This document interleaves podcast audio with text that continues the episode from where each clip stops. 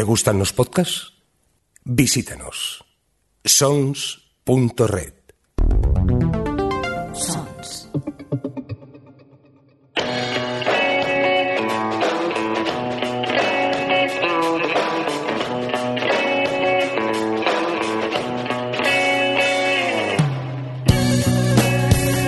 No, momento. ¿Por qué no va? No va, no va, no va, no va. Ahora. Ahora va, amigos. Ya estamos aquí, señores. Un saludo. Hola, hola, España. Hola. España de mis entretelas. Hola, ¿qué tal? ¿Cómo estamos? Todos ahí esperando la segunda ansiadísima parte de Tu no has tenido infancia especial Quarantined, Confined, eh, Unplugged, eh, un Cosadet. Eh, ¿Qué tal? Bueno, eh, hola a todos, ¿qué tal? Es eh, jueves por la tarde, son las seis y media y como no puede ser de otra manera, eh, ya sabéis, el, el directo más niño friendly de Europa, de la zona euro. Eh, así que, eh, sí, en cualquier momento el niño debería estar haciendo la siesta, pero eh, hoy no ha querido. Le puede la emoción, le embarga la emoción de Se ha saber. venido que- arriba, se ha venido arriba se y ha venido muy arriba de saber que un nuevo Tú no has tenido infancia va a tener lugar hoy. Bueno, nuevo no, en realidad una segunda parte, porque sabéis que los has tenido infancia cuando se emitían en su día. sí. Ahí, sí, sí. Eh, hago un poco recordatorio. que corre al aire. Por supuesto, eh, lo- como hacían antaño lo del globo para bailar, que tenía que poner un globo en medio, ¿te acuerdas? Esto se ve a veces en las series de la- las series clásicas. Un recordatorio muy rápido, por cierto, saludos a la gente del chat. Ya están haciendo preguntas. Hoy no es un, hoy no es un charlemos. Hoy no es un charlemos, chat. Hoy no se habla de, de las mis cosas y mis, mis rayadas. No. De hecho, esa pregunta ya la has respondido en todos los charlemos Y la haré más que veces. haces, te la hacen mínimo dos o tres veces. Las que haga falta. Está súper respondida. Las que haga falta. Pero un recordatorio muy breve. Tú no en infancia era un podcast emitido entre el 2013 y 2016, más o menos. Un podcast perpetrado por un chico de ustedes y el doctor Yuan. Un podcast que tuvo su fama, tuvo su trascendencia. Ganamos un premio. Luego voy a ir a por él. Luego voy a él, lo mostraré. En plan de, mira, mira, tenemos un. Bueno, tengo yo el premio porque, como ya comentamos la semana pasada, yo me quedé el galardón y el premio, todo, me lo quedé todo yo, para desgracia del pobre doctor Yuan. Bueno, un podcast que en 2016, por motivos eh, motivos de la vida, eh, nos vimos obligados a dejar de hacer, con una promesa que algún día haríamos un especial dedicado a Dragon Ball. No lo vamos a hacer, de momento. Pero aprovechando la, cuarentena, confinamiento, llámale como quieras, pues eh, hemos vuelto de forma, veremos, temporal y hablar un poco de la Son Jam. Antes de continuar, doctor Yuan, me mola porque acabamos de ver, aquí siempre hablamos de tazas, aquí siempre hablamos de tazas, fíjate aquí, tengo allí Banian y una mierda. Eh, Me ha encantado porque eh, vosotros no sabéis que el doctor Yuan es un coleccionista de tazas del Starbucks. Es maravilloso. Sí. Y tiene un porrón, pero un porrón y medio. O sea, el tío ha Sí, viajado por todo el mundo y. y- y- yo le. es que yo le he visto ahí. ¡Vamos al Starbucks! Y yo, ¿pero para qué? ¡Para una taza! Quiero la taza especial coleccionista de Estocolmo. Y el tío que vi que se va al Starbucks de Estocolmo a comprar la taza. Bueno, lo que tiene coleccionar tazas de, de estas. ¿Cuál es? ¿Cuál es esa que, que hemos visto? ¿Cuál es? A ver. Fíjate, la de Londres, el tío. Es que, verdad. ¿Por qué la de Londres hoy? ¿Qué, qué es un mensaje oculto? No, eh, porque es la que he cogido del armario para tomarme el café. De hecho, tengo una con agua para el resto, que la voy a hacer ¿Qué el me- cambio. A ver, Ahora espero no echarme el agua por encima porque sería... a ver, esta es. ¡Oh! Japan. ¿Tú también eres el Starbucks? Yes. Vamos. Espera, que si De hecho, cuando vuelta... fuimos a Japón le trajimos una taza. Es verdad. Nos pidió la de. Osaka. ¿Fue- ¿Fue la taza del Starbucks de Osaka? Eh, de hecho, si miráis el Twitter, ayer creo que puse la de, la de Osaka, que creo que es la que me trajiste. Ah, mira, pues perfecto. Y el otro día Eh, puse la de Tokio, que son las tres que tengo de Japón. Esta Los, y las otras dos. los martes, como sabéis, muchos me hacen preguntas en el Charlemos, pero hoy, aprovechando que estás tú, veo que la gente también quiere preguntarte cosas a ti. Así que, bueno, a pesar de que nosotros iremos haciendo nuestras cosas, si queréis preguntar cosas al doctor Yuan, si puede ser relacionadas con el tema, que ya sé que es algo que no va muy mucho con vosotros, pues paramos un momento y le preguntamos. De momento hay una, Yuan, Jorge Pérez nos dice, Yuan, ¿vives también en España o estás radicando en otro lugar? Tienes que abrir un canal propio también, crack, figura, mastodonte. Em, gracias por lo de Crack, si vivo en España, de momento confinado en mi casa por el tema del coronavirus. De momento. Sí, porque eh, el futuro no está escrito, nunca se sabe, pero hasta ahora aquí estoy. Muy bien, eh, ¿qué hemos estado haciendo este, este hasta ahora, Iván? ¿Qué hemos hecho con nuestras vidas? O sea, más ¿Cómo? concretamente, más concretamente, ¿Qué, qué hemos hecho en el anterior? Que podéis irlo a buscar en cualquier momento en mi canal. ¿Qué, qué hicimos en el anterior? Bueno, especial del empezamos- jueves. A ver, la semana pasada empezamos a hablar de series y autores de Shonen Jump. O, bueno, series de la editorial Shueisha, que aquí nos han llegado vía cómic o animación, Ujú. película, también ha habido. Cuando éramos chavales y posteriormente porque continúan sacando series y se continúan haciendo adaptaciones. Claro. Entonces empezamos hablando con unas cuantas series barra autores. Y esta semana la idea es continuar. Sí, aunque Y- también hablamos un poco de la revista, de la historia Bueno, de la explicamos un poco qué revista es la, la Weekly Shonen Jump, que es la revista semanal de, de Shueisha. Y lo más importante, reivindicamos a los editores. Ese oficio Correcto. olvidado, ¿no? Sí, porque, a ver, aquí los editores los tenemos como un poco ninguneados, nadie sabe quiénes son los editores en España, pero en Japón son una figura importante, quiero decir, ayudan a perfilar y a acabar de pulir lo que son los mangas que después leemos. Pues eso, si le echáis un vistazo al programa de la semana pasada, la idea es que en algún momento todos estos programas que hacemos los podemos juntar en uno solo, más o menos, eso ya depende de mi lindo. Porque insisto, este, no, te lo he dicho, eh, Joan, que este espacio será colgado en la Red Sons de, Me lo, creo que lo comentaste la Sí. semana pasada, ¿eh? de Dios Mirindo y lo va a cortar en formato podcast. Así que cuando mostremos cosas a cámara, que sepas que hay gente que dirá, ¿Eh? Así que bueno. No, pero sí. Esto, esto es muy visual. ¿Él? Describir un poco lo que aparece. Sí, le vamos a hacer un poco de escribirlo en plan radio. Estoy levantando una taza que la acerco al micro.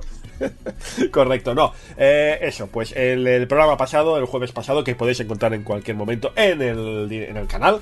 El- de hecho, he puesto arriba de todo, en el canal está arriba to- todos los directos. Hablamos de la historia de la revista, hablamos de su origen, hablamos de los editores más famosos y hablamos de algunos autores ya. Hablamos de Akira Toriyama, un poco ya el referente, ¿no, Joan? Eh, Nadie lo hablamos- conoce, es un autor nuevo, esto se acaba de empezar. Hablamos de los papeles de Panamá de Toriyama, sin embargo. Sí, sí. Hablamos y de, de- cómo tiraba la basura, sí. Hablamos de, sí, hablamos de Kurumada, alias eh, no sé dibujar, pero qué historias hago más guapas. Es un poco la conclusión que llegamos, ¿no?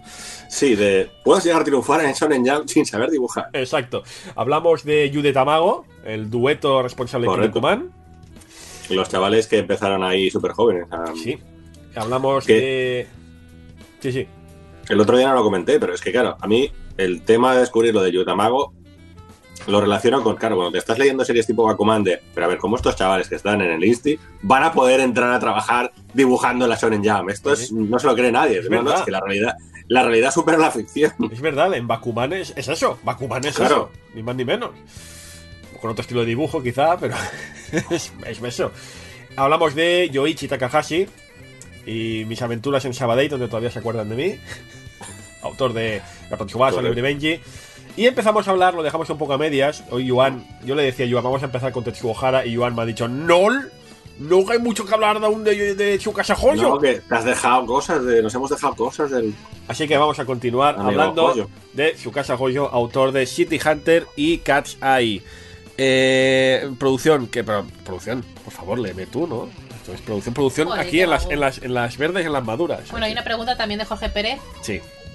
Lo malo es que creo yo no escucho a Joan, así que no sé si le Ah. corto, por eso no puedo leer las Ah, vale, vale, pues ya lo leeré yo, de acuerdo. Sí, tú. vale, es que Joan, hay una, hay una pregunta aquí, tengo que hacerte antes de seguir. A ver, es sí. que, porque Jorge Pérez, que es un tío que se nota que ha escuchado muchos programas, dice: Recuerdo que decían en tu nuestra infancia que Yuan era como el Misaki de lo friki, como el Tom Baker de lo friki. Que yo lo he dicho muchas veces, que tú eres el Tom Baker de lo friki. Porque decía que había vivido en varios países. O sea, que eso que, eso que hacía Tom Sí, Baker. a ver. Eh, Y entonces pregunta en qué países ha radicado el doctor. Cuenta experiencias. A ver, realmente estuve viviendo en varias ciudades dentro de España. Por temas familiares, mi padre mm, se iba cambiando bastante de. Como el de Tom Baker. Como igual. Como el de Tom Baker. Correcto. De hecho, incluso yo de pequeño estuve viviendo fuera de España. Estuvimos eh, viviendo un año en, en Honduras. O sea, quiero decir, eh, por temas de Sí, sí. laborales, pues se fue allí, estuvo un año. Bueno, pero tu padre no es pintor, como el de Tom Baker. No, no, mi padre no, no es pintor. Pero el mío sí. Curioso, ¿verdad? Sí, ah, no. Si nos juntamos los dos, nos fusionamos, hacemos Tom Baker. Haces un Tom Baker, exacto. Eh, dice eh, Israel Arcas, nos dice que yo tengo un Oliver original del maestro porque también lo conseguí en Sabadell. Que él tiene, no tú. Has dicho yo tengo un Oliver. Bu- Bueno, Tú. Israel, Yo, tú, tú tienes un firmado, sí, y él tiene un. Oh, Dios mío, qué pesados sois. Eh, va, sigamos. Venga, hemos de hablar de Tsukasa Hoyo, el autor de Catchy y City Hunter. Doctor Yuan, háblenos de este. Bueno, lo que no comentamos en la anterior ocasión. Sí, hablamos, hablamos de Coque, hablamos de Telecinco, pero no hablamos de la obra original, que es lo que Manuela, sí, sí, sí. Desgracias del vídeo, sí. Ay, Vale, a ver. eh, el- explicaremos un poco qué fue sacando este señor y cómo llegó a- al tema este. Sí, porque hasta ahora Eh, hemos hablado de todos los autores, ¿no? De dónde venían y de dónde llegaron. ¿Qué- ¿Quién es Sí. Tsukasa Hoyo? A ver, su casa joyo empieza publicando unos, unas historias autoconclusivas, unos cortos, eh, one shots que se llaman en inglés, que acabarían derivando en, en otras cosas. De hecho, publicó eh, uno que se llamaba City Hunter X, YZ, que mm, os va a sonar, quiero decir, en el 83, en O el sea, 84, eso en... Hay una, en historia, hay una historia corta, City Hunter. tiene de hecho dos, tiene dos pro- eh, prototipos. Lo que vendría a ser después el- los antecesores de la serie de, mm, City Hunter ya definida. En la Fresh Jam publicó City Hunter Double, Double Edge, que es otra historia corta de City Hunter. Que son en el 84. o sea, Me suena haberlas leído, porque de hecho lo que hacen están mucho- recopiladas después, ¿eh? Mm. Lo, lo que hacen mucho, no sé si es el caso de City Hunter, seguramente, de hecho ha pasado con Yoichi Takahashi y con otros autores de la Jump, es que estas historias cortas, luego cuando sacan el, el coleccionable, en los tomos, que son los que vemos siempre nosotros, ¿no? Los, los ya los chulos, los tomos, pues... va, Los recopilatorios. Esto, ¿no? Los pues, Tacobon, sí. cuando van sacando estos tomos, de vez en cuando, en algunos números concretos, incorporan al final del tomo estas historias cortas, ¿no? Como para que queden ya eh, publicadas para la posteridad, ¿no? Y que se sepa dónde venía el autor. Pasa con Rurouni, Rurouni lo hicieron, en Rurouni también. En Sí. los primeros números se ven las historias cortas con las que empezó Watsuki. Pues imagino que aquí también. En- de hecho, es habitual que se haga dentro de la propia serie. El, su casa Joya tiene después un libro recopilatorio donde están las historias cortas estas, más otras historias cortas que ha ido haciendo, aparte de City Hunter y otras series largas que tiene. Entonces, se puede leer, quiero decir, si te vas a buscar las obras completas de Tsukasa Fojo, hay uno que es un recopilatorio de historias cortas y están los dos cortos estos de... ¿Me dejas Sí, hacer una pausa, Joan? ¿Me dejas hacer una pausa? Porque... Como si fuera tu programa, sí. Que, que, que noto ahí rintintín, ¿eh? Noto ahí, noto ahí un mal... Bueno, luego, luego cuando venga, ponga el premio... no, pero es que eh, estamos hablando precisamente de la colección de City Hunter. Y no olvidemos, tenemos esa espinita clavada. Yo estaba pensando en que yo tengo... Me compré en Japón la colección entera de 35 tomos, que me costó 4 duros, porque allí están tirados. Pero no olvidemos que City Hunter ha sido editada en España. Las com- Estaba esperando las comillas. Eh, gente del podcast está haciendo comillas, el doctor Iván. Sí, Eh, sí. Abrir comillas, cerrar comillas, ha sido editada en España. Ha sido, bueno, parte, ¿no? Eh, parte de la ¡Ha sido colección. editada en España! La serie fue editada en España. ¿Cuántos tomos fueron al final? ¿12, 13? No, no recuerdo bien. Ostras, ahora no sé cuántos editó Manga Line, pero. Pero fue una edición. ah, No, creo que alguno más, ¿eh? Creo que llegará alguno más público. eh, como si hubieran 16 de. eh, Bueno, de 35 o 36, pero creo que es la serie original, pues. Pero ¿qué pasó con esa edición, doctor Iván? ¿Qué pasó? A ver, al igual que la edición original de Norma en números así. Es verdad. Delgadillos. ¿Es verdad? Norma No la llegaron a acabar. ¿Es verdad? Norma también publicó varios números en, en, Sí. en- en- en tapa este cartón, ¿no? Sí, el formato este que sacaban, que era. ¿Qué? Un cuarto de tom. Se La caída de la hoja, que le llamaba yo. Porque era agitarlo un poquito. Los agitas Sí, se desencolaban y. el otoño. Pero es verdad Sí, que amigos, pero- amigos, amigos millennials joven, jovenzuelos, lo de los tomos, eh, no sabéis la suerte que tenéis. Buah. Un día, mira, la semana que viene, que yo todavía tengo aquí un montón de cajas, la semana que viene podemos mostrar formatos antiguos de cosas, de qué pesadilla. Pero hablemos de Manga Line, ¿eh? Ese, esa estaba llamada a ser la edición definitiva de City Hunter en España. ¿Qué pasó? Que, bueno, primero, en la definitiva, porque en, en esa época, amigos, no había otra cosa, ¿vale? O sea, Claro. estamos acostumbrados a que ahora hay unas ediciones muy chulas, ¿vale? Captain Bands, ediciones de- que te cagas de lujo fantásticas, que en ese momento, pues no, ni sabíamos, ni pensábamos, ni nos imaginábamos que eso iba a llegar No. aquí a África del Norte, amigos. Dice Jesús eh, que por suerte México está editando la Kanzenban de City Hunter por Panini. Sí, pero el, que es la, imagino que es la edición. eh, En Japón sacaron una edición que es la, la XYZ, Se llama eh, XY, XYZ Oh, vamos. eh, inesperado. Oh, vaya. que es la edición que recopila los 35 tomos en, en menos tomos, son tomos más gordos. Entiendo que será la edición que han usado de base. Pues dice que hombre, si a Panini la publicó en México, Yo cruzo los dedos, amigos. Joana bueno, a los ver, dedos. el otro día comentaba con Saeva, a ver. Ahora mismo. No, no, o sea, no con Saeva, el protagonista de. No, no. No, no, era, era un amigo de verdad, no un amigo. Que comentamos que ahora mismo se está publicando en España, por ejemplo, 3x3 ojos y se está publicando la edición nueva de Puño de la Estrella Norte. Con lo cual, si esto más o menos vende, va bien, tal, quizás haya posibilidades de que traigan alguna otra serie clásica. Ojalá, porque la Ojalá. edición Yo, de yo Mangaline. estoy comprando 3x3 ojos y el Puño de la Norte nueva. O sea, Mangaline surgió, eh, ¿qué año debía ser? El 2000 poco, ¿no? Más o menos. menos, ¿eh? No sí. surgió como de- la respuesta en un momento en que eh, estaba plásticamente Planeta, Norma y poco más, ¿no? Surgió esta editorial que decía, voy a editar lo que todos siempre habéis querido y siempre habéis deseado en el formato más esperado, más deseado, el, el- el tomo, ¿no? Y claro, se dicen, no vamos a hacer con City Hunter. Y empezaron a publicar City Hunter eh, en este formato tomo tradicional. Lo que pasa es que el interior... ¿no, Doctor Joan era un poco, bueno... eh, La calidad no sería la mejor. y además, Tsukasa Hoyo es un tío que hace un uso extensivo de las tramas, ¿no? No, no, pero. espera, espera. Do- Double Pan es, usa las tramas de la historia, pero también las tramas en el dibujo. ¡Ey! Sí. Entonces, Básicamente, eh, el sí. estilo de. Comentamos en el otro programa, el estilo de Chocas Apoyo, para la época era, era bastante curioso porque es un estilo bastante realista. O sea, Sí. Entonces, usa el, efectivamente lo que son las tramas de tonos de gris para dar más profundidad y un aspecto un poquito más realista de los escenarios y de los personajes. De hecho, mira si el estilo de Tsukasa Hoyo es diferente al, al japonés tradicional que yo en la época, en aquella época, cuando salía el típico debate asqueroso, porque era un debate asqueroso, pero yo me metía, me zambullía él como una polilla a la, a la luz. Eh, cuando sale el debate de es que todos los mangas son iguales, todos dibujan igual. Yo decía, pues mira, os he enseñado que se llama Tsukasa Hoyo, que dibuja así, y esto no es igual que los demás mangas. Eh.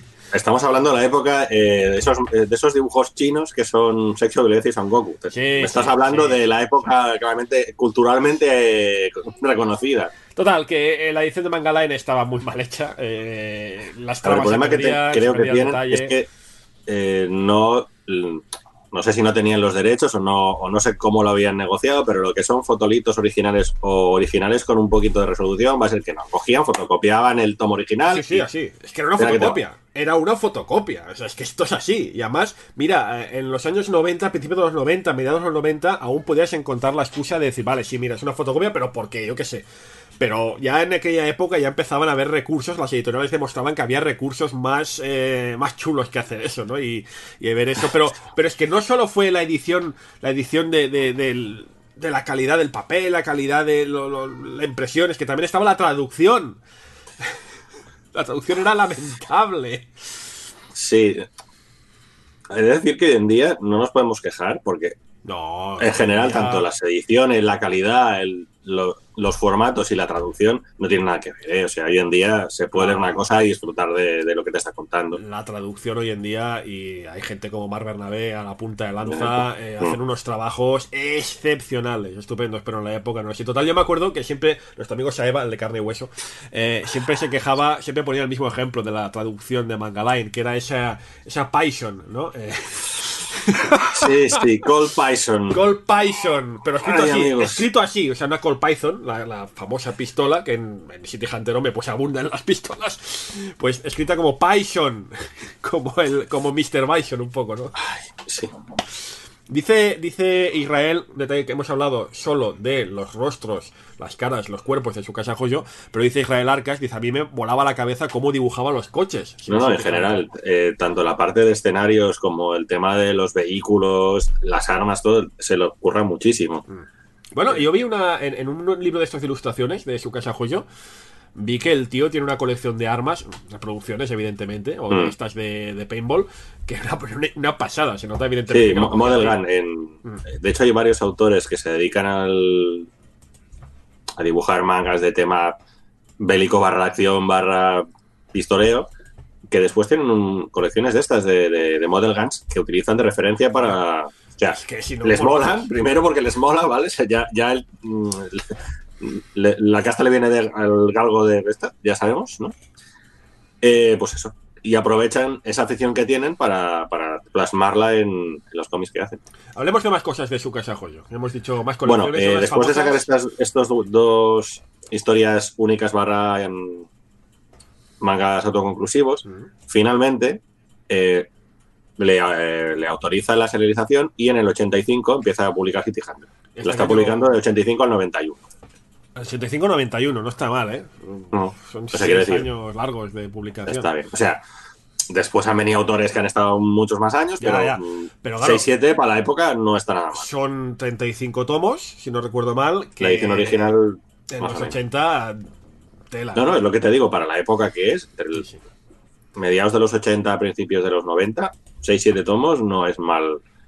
No es el mal Y- resultado. Y hablábamos, la semana pasada, al principio del programa, hablábamos de ese momento terrible para la historia de la Jump, que es el año 95 aproximadamente, mediados, del noven- mediados de los 90, ¿no?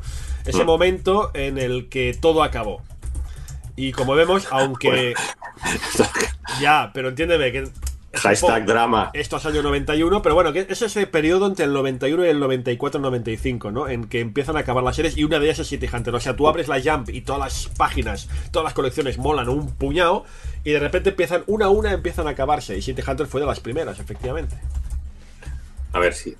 No. Coincidió que ahí había como el, el pico, digamos, de. de- Santo Grial. Había muchísimas series, casi todas las series en ese momento eran muy buenas. O sea, pongamos que siempre la Shonen Jump suele tener series buenas. Sí. Estaba leyendo, de hecho, antes una entrevista con el autor de Kochikame que comentaba que este hombre estuvo 40 años publicando en la, en la Jump, ¿vale? O sea, era uno de los pilares de la Shonen Jump. Te dice pronto, 40 años publicando la misma serie. Cada Entonces semana. comentaba que él. Y además él era un, un autor de estos que se lee siempre en la Shonen Jump. Es curioso porque hay autores de la Shonen Jump que no se publican en la Shonen Jump, pero el autor de One Piece me dice, me dice, he leído que comenta, Te dice. sí, di- comentaba que se estaba le- leyéndose una Shonen Jump, eh, creo que la entrevista es del 2018. Dice, no entiendo los mangas de los chavales de ahora. Es no, no, es, es como, claro, tiene, este señor es de nuestra quinta, ¿vale? Tiene una Y es como. Pero el manga que ellos. El hombre comentaba de que si viera que el manga que está haciendo no acaba de cuajar, que a la gente no le gusta tal, miraría de, de trabajárselo o modificar la historia. Pero hasta ahora mm, eh, parece que sigue funcionando porque sigo estando ahí en el, en el top. Pero me ha hecho gracia de, que el, el el autor de, de Kochikame, comentaba que él- el para él, tal como entiende la Shonen Jump, tiene que haber una gente que son los pilares, que son el top, digamos, que son los que marcan el tope, tiene que haber una gente nivel que la gente diga, ostras, yo quiero leer la revista porque ahí está gente, ¿vale? La leo sí o sí por estos. Que haya unos que estén nivel intermedio, que la gente diga, ostras, dibujan bien y me molaría llegar a ser como ellos. Y gente que entra nueva, en plan de, pues mira, si este puedo llegar a dibujar aquí, yo también puedo llegar a publicar en la Shonen Jump. Entonces que me pareció curioso el, que, que el- que sea una cosa que ha habido siempre, como un- De, de una serie de Osamu Akimoto hablaremos en otro programa. después. Después no, porque no va a tiempo. Que sí, hombre, sí. Venga, hablemos de su casa joyo, que hemos dicho, mira, acaba el año 91 y como hacen Mm. muchos artistas famosos de la Jam cuando tienen un megatón, cuando la acaban se toman como un tiempo sabático, ¿no? Para coger fuerzas y volver con un nuevo éxito. Por el caso de su casa, bueno, A ver, no son tan famosas, ¿no? Las obras con que... sí, a ver, realmente sí, no. O sea, la gente lo que a veces hace es está, a está cansado de estar muchos años publicando la misma cosa. Prueban a hacer historias más cortas. No, o sea, los capítulos autoconclusivos, historias más de cuatro, cinco o seis capítulos, que después normalmente se suelen recopilar en, un- tomo. Entonces, entre el 93 y el 94, publica do- dos tomos que se recopilan las historias estas. Uno se llama Sakura no Hana Saku Koro y el otro se llama Komorebi no Motobe, que son historias cortas que incluyen los cortos que hemos comentado de su casa Jojo de City Hunter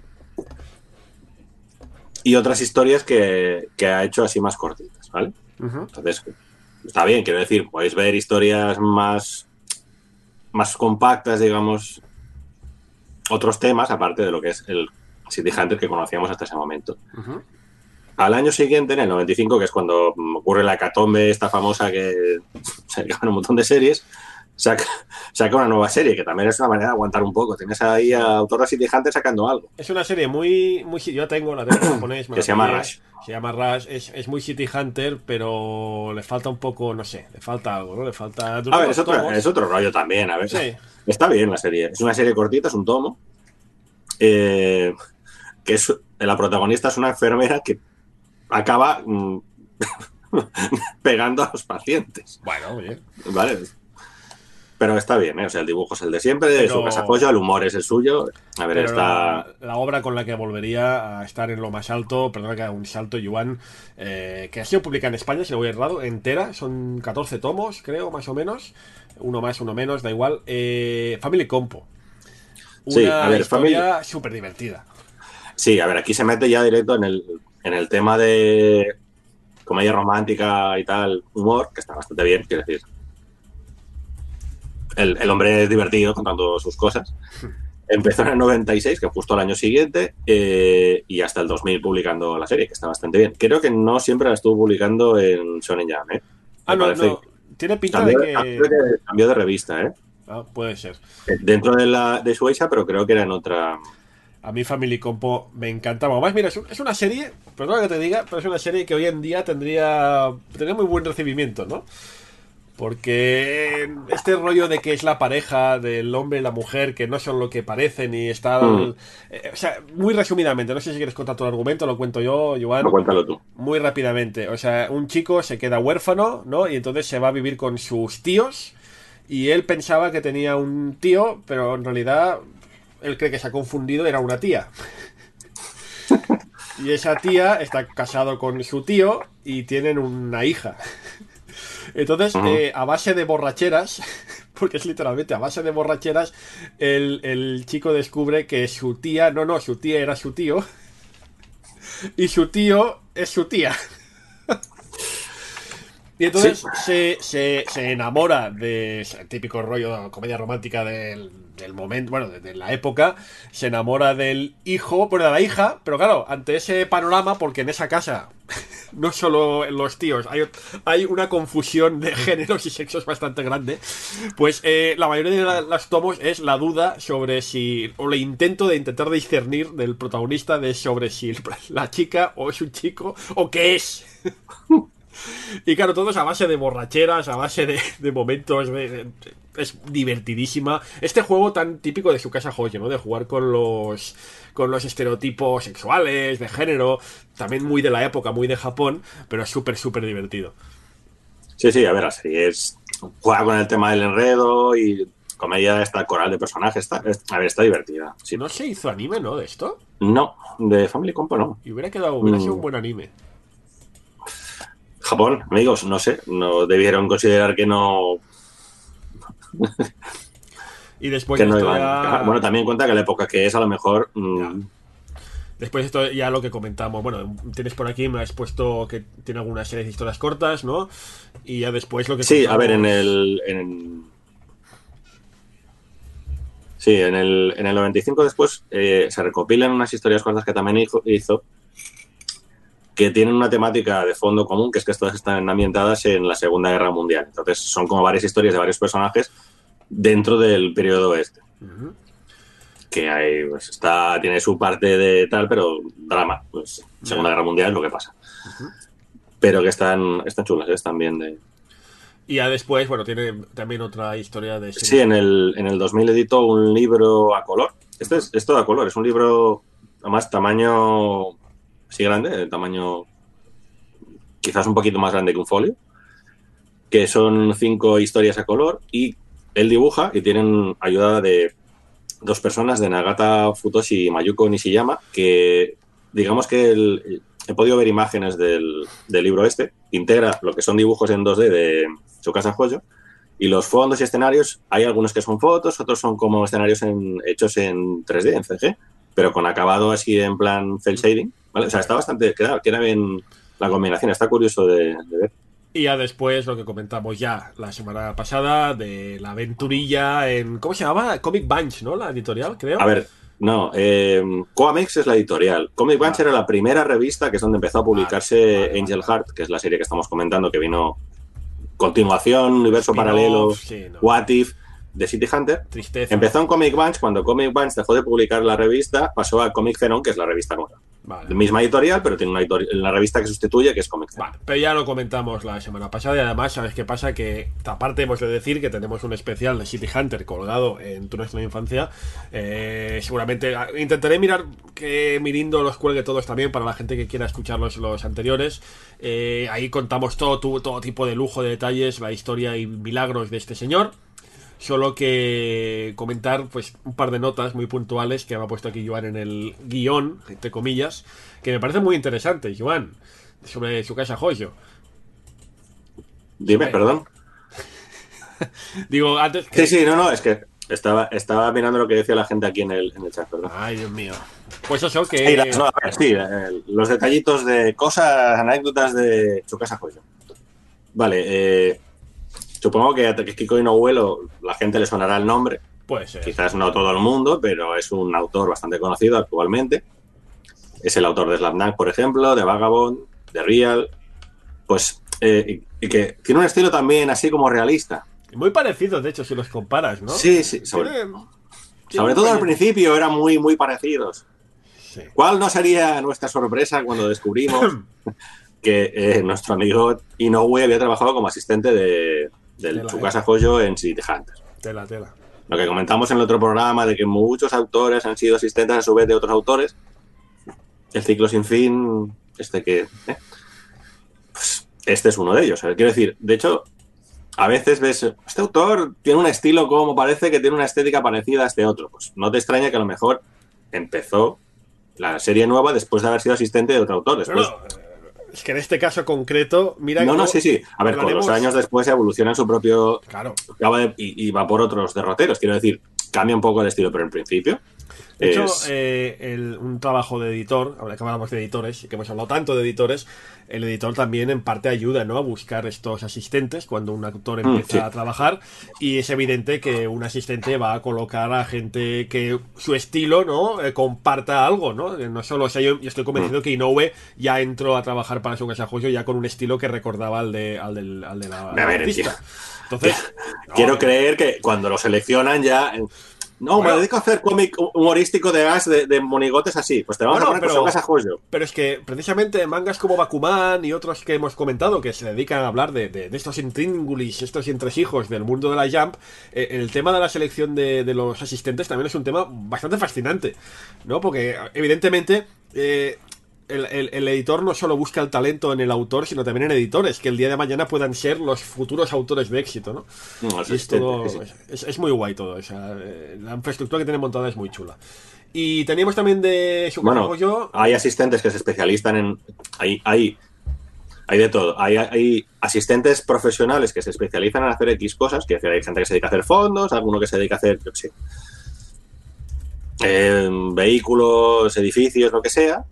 O sea, que no hacen personajes, se dedican a hacer como cosas secundarias. Y hay asistentes que son gente que, que la idea suya en el futuro es trabajar como dibujante por cuenta propia, quiere decir ya como autor independiente, que entonces hacen de todo. Entonces, digamos que aprovechan el trabajo de asistente para mejorar su estilo, pillar también eh, tips de los de los maestros, ya que están trabajando, ven cómo funciona, qué, qué tipo de estructura tiene el- la persona para la que trabaja, cómo se organiza, entonces eso después les ayuda, digamos, cuando se van por cuenta propia ya a, hacer su propia obra. Y aprovechamos eh, el último detalle, insisto, de Tsukasa Hoyo, porque tenemos muchos autores que comentar y llevamos ya media hora. Ya siempre nos pasa lo mismo, Joan. Mm. Eh, aprovechamos para enlazar con el siguiente autor del que queremos hablar en este especial Sonen Jump. Porque se sabe, es conocido. De hecho, a veces se ven referencias entre mangas de, de entre ellos. Se sabe que hay muchos artistas de la Jump que son compadres entre ellos, ¿no? Que tal es muy amigo de tal, tal es muy amigo de no sé quién. Toriyama y Katsura, por ejemplo, es conocido que eran buenos colegas. eh, y se notan sus obras. Eh, pero hay una relación, posiblemente la relación más famosa de dentro del Jump es la de Tsukasa Hoyo con Tetsuo Hara. ¿Correcto? Sí, a ver, de hecho, cuando montaron la editorial nueva, eh, se fueron a Chocasa Joyo, eh, Ojara, otro autor más clásico y uno de, y uno de los editores de la, de la Shonen Jump, para que montaron la editorial esta nueva. Quiero decir, hombre, no te vas a ir con lo que te ibas mal. No, hombre, ya. No, Pero que creo que no que- sería el caso. Que también, además, se sabe que son colegas, también tienen un estilo muy parecido. Eh, Tetsuo Hara también Sí. es uno de los grandes. Y aprovechamos, ¿no? Para hacer este salto. Y su casa Hoyo Oh. a Tetsuo Hara. Correcto. A ver, colegas, eh, y bueno, tan colegas son como que al final Hoshi acabó diseñando uno de los personajes que salía en una de las películas de animación de Puño de las Tierras del Norte. sí, señor. Y se nota. se nota. Hablemos de. Venga, va, que tengo ganas de hablar. Mucha- tengo muchas ganas de hablar de Hokuto no Ken, alias El Puño, la de Estrella del Norte, ahora mismo reeditada en España, como estás diciendo. como Correcto. momento. Eh, obra no solo de Tetsuo Hara, sino también de otro grande, que es Bronson. Correcto. Tetsuo Hara es el dibujante y Buronson, Buronson es nuestro guionista. Aunque el, el, el spin-off barra secuela barra que hicieron ya después, cuando estaban fuera de la Jump, porque igual que City Hunter tuvo este Angel Heart, ¿no? El Puño del Este Norte también tuvo una especie de spin-off secuela en esta nueva no revista. Solo estaba Tetsuo Hara ahí, ¿no? Ahí no, No, estaba también Bronson. estaba Bronson. ¿eh? También estaba Bronson. En el primer spin en el- la precuela que se publica, que es, porque es una precuela del Puño del Este del Norte, que se publica en, en, en- en la editorial esta nueva, en la Comic Bunch, eh, Soten no Ken, está guionizado también por Bronson. La Ah, primera sí. que sí que el- después han sacado algún otro spin-off que no tenía guion de Bronson, pero el primero Vale. sí era, era suyo. Eh, estamos avanzando, pero da igual. Eh, puede leí algo de esta obra. El, el protagonista era como el tío abuelo de, de Kenshiro, ¿no? ¿Me suena? ¿Puede ser? Sí, eh, sí, era el tío o el abuelo, lo que tú dices. Vale. Bueno, pero hablemos. que pasaba en China antes de, de- de que, lógicamente, antes de que pasara toda la desgracia del fin del mundo. claro, apocalipsis, el coronavirus. Hablemos del puño de la estrella del norte, otro de los Vale, empezamos por el guionista, nuestro señor, el señor Buronson. Sí, porque Bronson, claro, es que Tetsuo Hara es conocido sobre todo, básicamente, entre comillas, por eh, el puño la estrella del norte, pero Bronson es una institución, tiene O cantidad de... Bronson lleva toda la vida. O sea, de hecho, Bronson es muy mayor. Tío, Bronson es del 47. ¿Qué dices? Casi podría ser, bueno, casi como mi padre. Joder. No, no, es que yo lo busqué y digo, ostras, Bronson tiene, tiene ya unos años este hombre. A ver, eh, Bronson se llama, en realidad se llama Yoshiyuki Okamura, ¿vale? Tiene un nombre de persona de verdad. Bronson es el, el, el apodo. Por, uno de los dos apodos por los que se le conoce es Bronson. Ah, sí. Ah, tenía Sí. otro. Sí, Shofu Mimura, que te sonará también. Sí. Después. Hablaremos de ello. ah, después. Vale, vale, vale, ok. Joder, me lo ha tirado en la cara. Me, ha hecho un control Vale, después. pues a mí lo que me llamó la atención la primera vez que busqué el tema este es que Bronson no está escrito en katakana, que sería lo que yo primero pienso cuando veo Bronson. Mm. Porque claro, yo aquí cuando te llega el, el manga, tú no ves, lo ves escrito en, en- en- En idioma occidental, ¿vale? Correcto, Letras romanas. Pues resulta que el Bronson está escrito con kanji.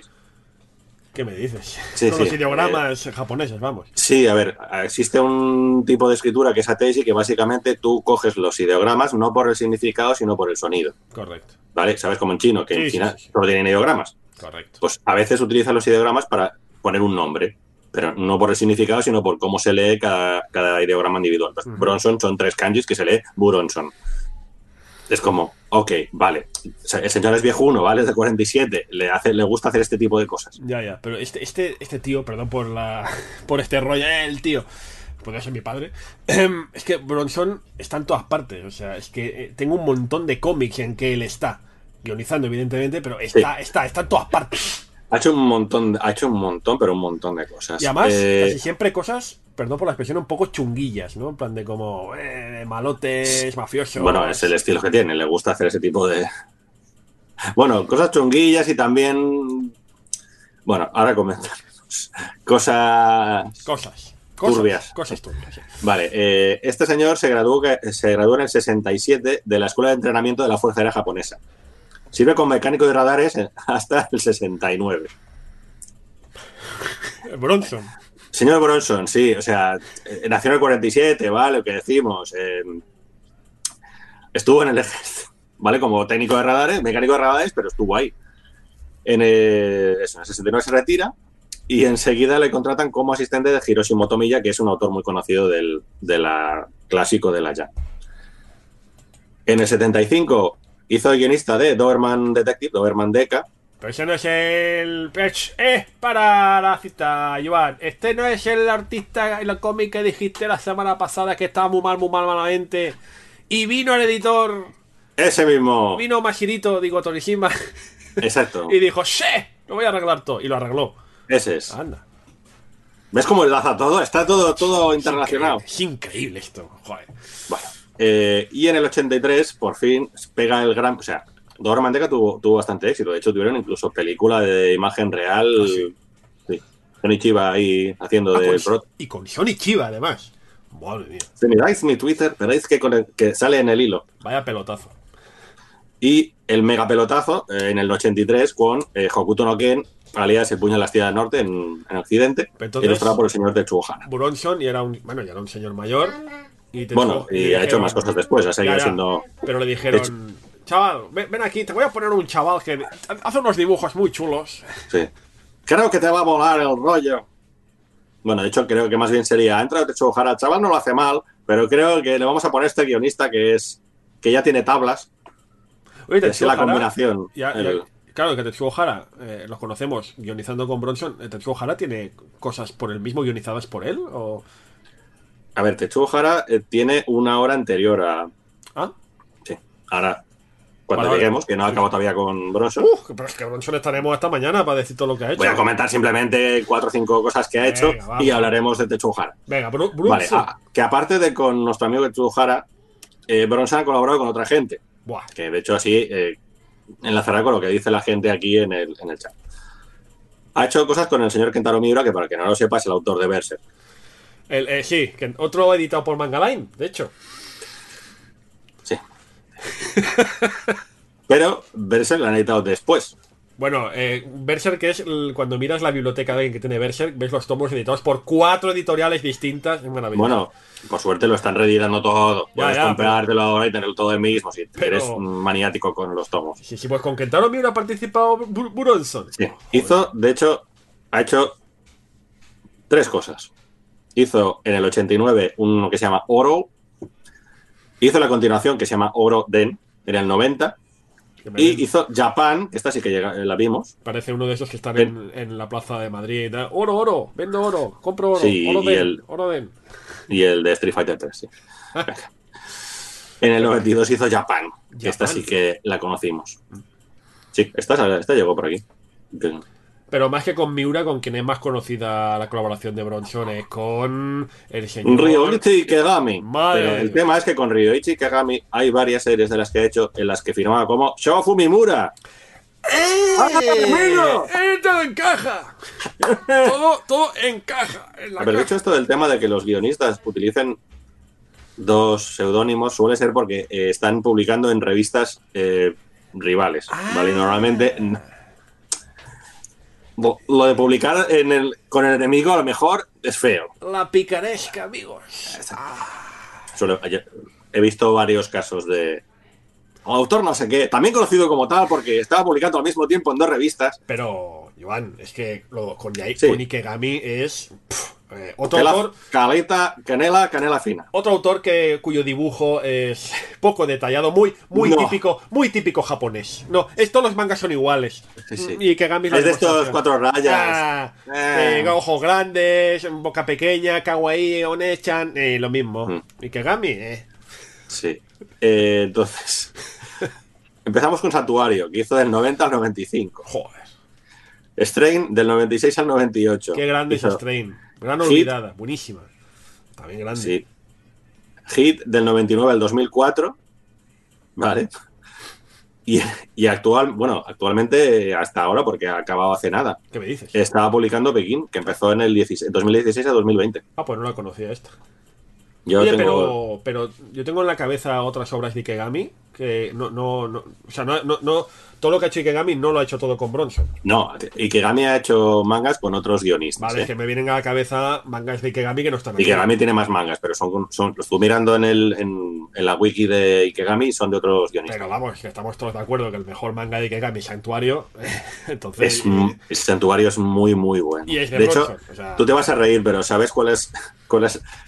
¿Te acuerdas con Akira de los creadores, los creadores de Akira, de los productores de Akira, de un señor que pasó, que vio a Akira cuando estaba pasando por delante del súper? Sí. Pues eh, con las obras de este señor, te puedes imaginar cuál es el. Ya, ya, ya. ¿No? Pues Sí. con Begin, eh, al nuevo santuario. Oh, Pero bueno, en este caso es el mismo guionista, el mismo dibujante. Vale, ok, aquí, me- aquí lo compro. pero cuidado porque estas obras no son del Jump. No. De hecho, no, no, son, no son Jump friendly, de hecho, no, no Eh, para nada. no. No. Son Seinen, amigos. Son ya para otra edad. Son, Son muy eh, seinen, muy seinen. Están, a ver, están muy bien. Yo, gente de una cierta edad que le guste el tema así policíaco barra mafioso barra Sí. así Bueno, un poquito tal. De hecho, Santuario también es una obra que ha sido una de estas obras que empezaron publicándose mal en España, pero llegó un momento que por fin la pudimos disfrutar en todo su Sí. esplendor, ¿no? Ostras, tuvimos suerte de que esa sí que la publicaron entera. Sí. Yo tengo la edición esa, la tengo ahí. O sea, Va buscada, ¿eh? Va buscada, cuidado. vale mucho la pena. Si le podéis echar un ojo, eh, Santuario es muy recomendable. Pero nos estamos yendo, Joan. Sí, correcto. Y vuelve a, vuelve a colaborar otra vez con Tetsuo Hara en Soten no Ken de 2001 a 2010. Que es Y la eso nos secuela lleva hablar ¡Ah, de de amigo! Vale, a ver. El primer manga eh, al profesional que saca, señor Tetsuo Hara, que es el que sacó antes. Vale. Estoy viendo un detalle aquí en, en el guion que me acaba de dejar el culo torcido. Sí, no, bueno, no- eh, no puedo eh, atender lo que me dices. No, no. Sí. ¿Qué? ¿Qué No, acaba, acaba. Ya, ya llegaremos. Pero Bueno, a ver, Tetsuo Hara, que nació en el 61, ¿vale? Es bastante más joven que, que Bronson, que ya era un señor, cuando le pusieron para Bronson, hacer esta colaboración. es que me lo imagino Bronson el padre. "Ch, Chaval, te vas a ver a la vida. Te, va, esperándole collejas. Sí. Venga, Eh, chaval, tira. Aparte de, de- por lo que nos conocemos, que es por Hokuto no Ken, también diseñó los personajes para Saturday Night Slam Masters, conocido en Japón como Muscle Bomber The Body Explosion, O sea, que es un juego arcade de Capcom de lucha libre. Es el juego que hizo el que hizo. Es el juego que hizo el equipo de Street Fighter 2 después de Street Fighter 2. O sea, o sea, es que me has petado la cabeza porque yo te juro yo que, que eh, Funs, la enciclopedia que sabe muchos videojuegos, no sabía esto. Y, y- y me acuerdo que yo a veces veía los diseños de, de, de Saturday Night Live Masters y decía, tienen un aire a, ¿sabes? A estos autores. No puedo creer que no sea mantequilla. Tienen una. Es que lo tienen, no es que. Ahora ya sé que no es que tengan un aire, es que son. Es que son diseños. Son ¡Oh, Dios diseños. mío! Toda tu vida engañado. No, no, me has dejado picueto. O sea, no sabía yo esto, te lo juro. Bueno, me lo voy a apuntar, voy a poner un Voy a hacer un life Vale. fact de esto, tío. O sea, el- el- bueno, insisto, es el juego que hace el equipo de Street Fighter 2 después de Street Fighter 2. Saturday Night Son Live, un juegazo, de. Tetsuo Hara. Sale Hagar, Vale, bueno, eh, sí. chico, sale Hagar. Que sale Hagar. Bueno, El, el vota Hagar porque tu ciudad queda limpia de delincuencia. sí. Eh, vale. La primera serie como dibujante profesional en la Shonen Jam de nuestro amigo Tetsuo Hara antes de Hokuto no Ken es una serie que se llama Tetsu no Don Quijote que eh, traducido es Don Quijote de Hierro que tú dirás ¿de qué puede ir esta serie con ese nombre? Ah, es- es- ya- yo lo sé. Es una serie dedicada a la tienda de todo a 100 de Japón llamada el Don Quixote. poner GIF de Nathan Fillion Es un podcast, no se pueden poner GIFs. sí correcto Eh, bueno, es un vídeo, podríamos haberlo puesto. Bueno, es igual. Eh, la serie básicamente es de eh, carreras de motocross. ¿Eh? Sí, sí, son, son carreras de motocross. Narra las aventuras de Gen Kurosu. Kurosu, motocross, eh, amigos. mm. Un joven piloto de motocross que aspira a ser el mejor en su campo. Vaya, eh, uf, nunca se ha visto, Bueno, completamente original. lo dijimos. Vale, aquí todo muy genérico, ¿vale? dijimos, las aspiraciones de la Jump, ¿eh? superación, superación, ser el mejor. victoria. Amistad, victoria, venga. Vale. eh, lo que pasa que en este, en este caso, el estilo de motocross de este manga es muy, pero que muy violento, ¿vale? O sea, es muy chungo. Y los pilotos van tirándose unos encima de otros, sacando a la gente de la carretera, pegándoles con la moto encima a los demás. Sea, es- ya va apuntando, ¿ale? Para la, la- la- el manga posterior. Es verdad, eso pensaba yo. A, a los Rats Rats claro, de- después de hacer esto dijeron, "Eh, ten- tengo una idea de una cosa que quiero hacer, que es plan postapocalíptica y tal. Y otros, chaval, te hemos encontrado un guionista que te va a sacar aquí. Pero yo me gusta hacer cosas de motocross. Deja, quita, niño. Bueno, Va, que viene el abuelo. Pero bueno, que ya en el no manga anterior ya era un poco de ese rollo, ¿vale? Tenía ya cosillas que después aprovecharía o que desarrollaría en, en manga posterior. Hablemos de Hokuto no Ken, por favor. Va, Hablemos. Hokuto no Ken. Hokuto no Ken empieza en el 83, tal como hemos dicho, escrito por el señor Buronson. Parece mentira, ¿eh? Del 83. Sí, no, no. eh, y lo bien que ha aguantado. O sea, quiero No. decir, te lo lees ahora y Es totalmente válido hoy en día, Sí, sí, lo era antaño. lo, que, lo que va. a ver, sí, sí que tiene cosillas que se notan, que están un poco desfasadas, pero en general, la historia ha aguantado bastante bien. Vale. ¿De qué va Hokuto no Ken? Después de un holocausto nuclear, rollo post-apocalíptico, porque en los 80 nunca, esto eh, es el tema. El planeta se volvió un lugar desolado y hostil donde la humanidad lucha por sobrevivir. Es lo que tiene el futuro post-apocalíptico Ya, sí, claro. donde ahora el agua es el recurso más preciado en todo el mundo. Y solo los fuertes tienen la habilidad para conseguirla y conservarla. Con lo cual ahora los que dominan el mundo son los que reparten leña. Vale, porque-. No, de hecho está inspirado. Comentaremos ahora después que tiene bastante inspiración de, de Mad Max. Se nota que es uno de los homenajes de, de la serie. Vale, eh, todo está a punto de cambiar cuando un misterioso hombre, un desconocido, un señor que llega ahí de en medio del desierto Con su capa, con su capa ondulando, Ahí, la capucha, Mm. así. tapado, que no se le ve primero quién es. Oh, ¿quién será ese personaje que ven al fondo? ¿Quién será? Sí. Ese hombre acaba siendo conocido como el hombre de las siete, siete cicatrices porque tiene siete cicatrices aquí marcadas en su pecho, en forma de la osa mayor. Mm. Y también es conocido como el salvador del fin del mundo. Ese hombre es Kenshiro, Oh, Kenshiro salvará a los niños y a la devastación. es el heredero del arte marcial más poderoso jamás conocido, el arte Joder. asesino llamado Hoku- Hokuto Shinken, aquí traducido como el puño de la estrella del norte. Es Bueno, está bien mientras traducido, está bien traducido entre comillas. Sí, es. Eh, es- mientras avanza incansable en pos de su venganza contra los que le arrebataron su vida y todo lo que le importaba, va ayudando, de paso, a los indefensos supervivientes que se encuentran, pues, que están siendo puteados y, y- y que tienen una vida miserable. Porque claro, es lo que tiene. Los indefensos aldeanos, que son unos mindundis, y aparecen los típicos chungos de, pandilleros que les están dando pal pelo. Entonces, claro, aparece por ahí tiro y dicen, no sabes con quién te estás metiendo, somos Ah. los pandilleros de tal. Y, No, no, pa, no. Oh, tú. Estás muerto.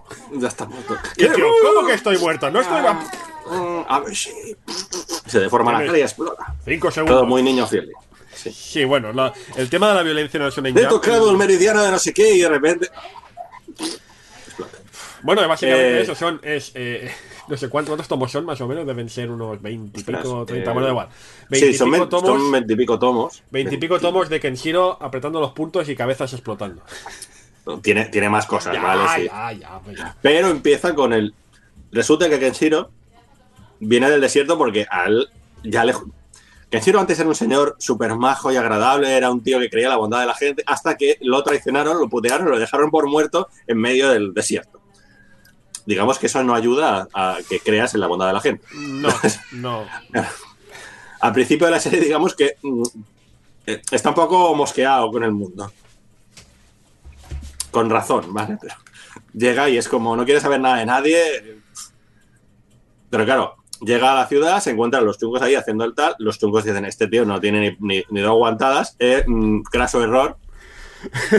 Sí, Sí, va- vamos a hacer bullying al, al tío nuevo, sale mal. Básicamente, hilarity ensues, ¿vale? Eh, entonces, el manga va mezclando el concepto este de futuro distópico, bebe mucho de Mad Max con el tema este de agua es el bien más preciado hay grupos de chungos que se dedican ahí Pinchos por todas partes. el- la, la estética de los trajes de los malos es Mad Max, ¿vale? O sea, si habéis visto Mad Max ya sabéis la estética que es. Y también el tema de las artes marciales, porque decimos que es el practicante de Hokuto Shinken, Bruce Lee a tope, ¿vale? O sea, tú lo ves y hay, No. Luego, hay algunas ilustraciones que es Bruce Lee. Y aparte, muchos años más, bueno, muchos no, pero años más tarde, cuando se hizo el anime, unas cosas también, en Japón aquí no tanto, pero en Japón muy famoso también, eh, los gritos de Kenshiro son puro Bruce Lee. De hecho, no sé si tú llegaste a probar, es una recreativa muy famosa aquí en España en su momento, en la recreativa del Puño de la Estrella del Norte, que era básicamente, eh, ¿sabes estas máquinas de punching? Pero que había. ¿Sabes cuál es? No sé si has probado, Joan. O sea, mm, había seis la he paneles. probado, pero me estoy imaginando. Sí, Sí, sí. había seis paneles, tres a cada lado, que iban apareciendo así, ¿no? Entonces, pues tú estás ahí jugando así con los, con los, con los guantes, que bueno, en, España no valía mucho la pena ponérselos porque el interior era, bueno.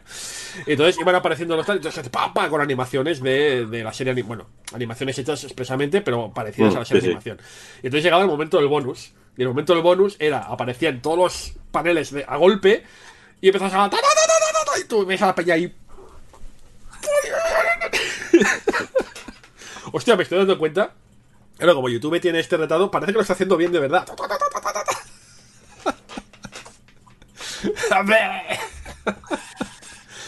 Se hizo, se hizo muy famoso, el, el- sobre todo el doblador, de- perdón, actor de doblaje, que, que me, me tienen crucificado. Doblador, sí, sí, es me para, tienen crucificado con eso. Voice- actor de- voice eh, actor. Voice actor, voice over. sé, you. Se- sí, Seiyu y, y Shiryu. Eh, el actor de doblaje de Kenshiro, que se quedó. Por favor. Se hizo muy famoso por los.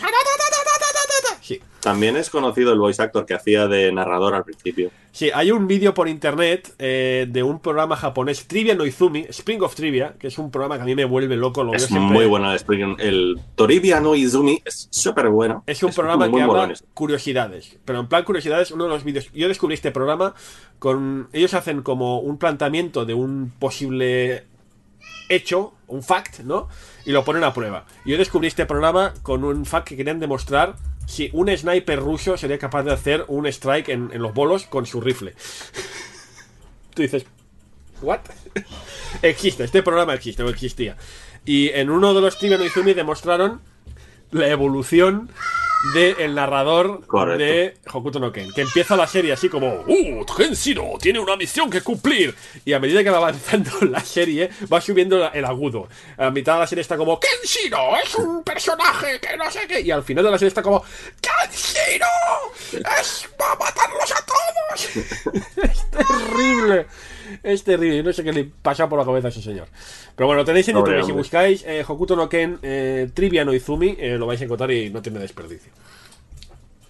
Es, es, es, es, es, es, mm, es muy buen. Te ríes después, te ríes porque dices, pobre hombre. Al ¿Puedo hacer, está. puedo hacer un paréntesis? Por alguna razón que no entiendo, producción está viendo el vídeo, un vídeo de Isako.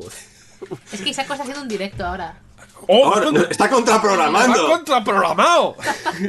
Y digo, como. Pero Isaac lo hace en Twitch. Y digo, como te escucho con retardo, digo, pues te Con voy a retraso, con retraso. retraso mental, te voy a silenciar el vídeo, me voy a poner a ver el Isaac. ¿Y qué tal? ¿Qué hace? ¿Qué está Está haciendo? enseñando su colección de videojuegos. Pero si yo también lo he hecho yo, me está copiando. O sea, me, me contraprograma, Me, está me copia ha- la ha colección. alguna, algún kit de prensa. Digo, ahí están los maletines. Uno que venía con, con alcohol ahí dentro. ¿Eso es un soborno? Eso seguro. En- en- Seguro que era. Seguro que era de Game Over y se lo quedó. Míralo, míralo, está ahí. ¡Uy, Fernando Martín Basket! ¡Uy, no sé Venga, qué, no que sé no cuántos! avanzáis. Ah, Vamos, sí, perdón. a eh, trabajar. contraprogramado, qué fuerte. Qué, qué tío, de verdad.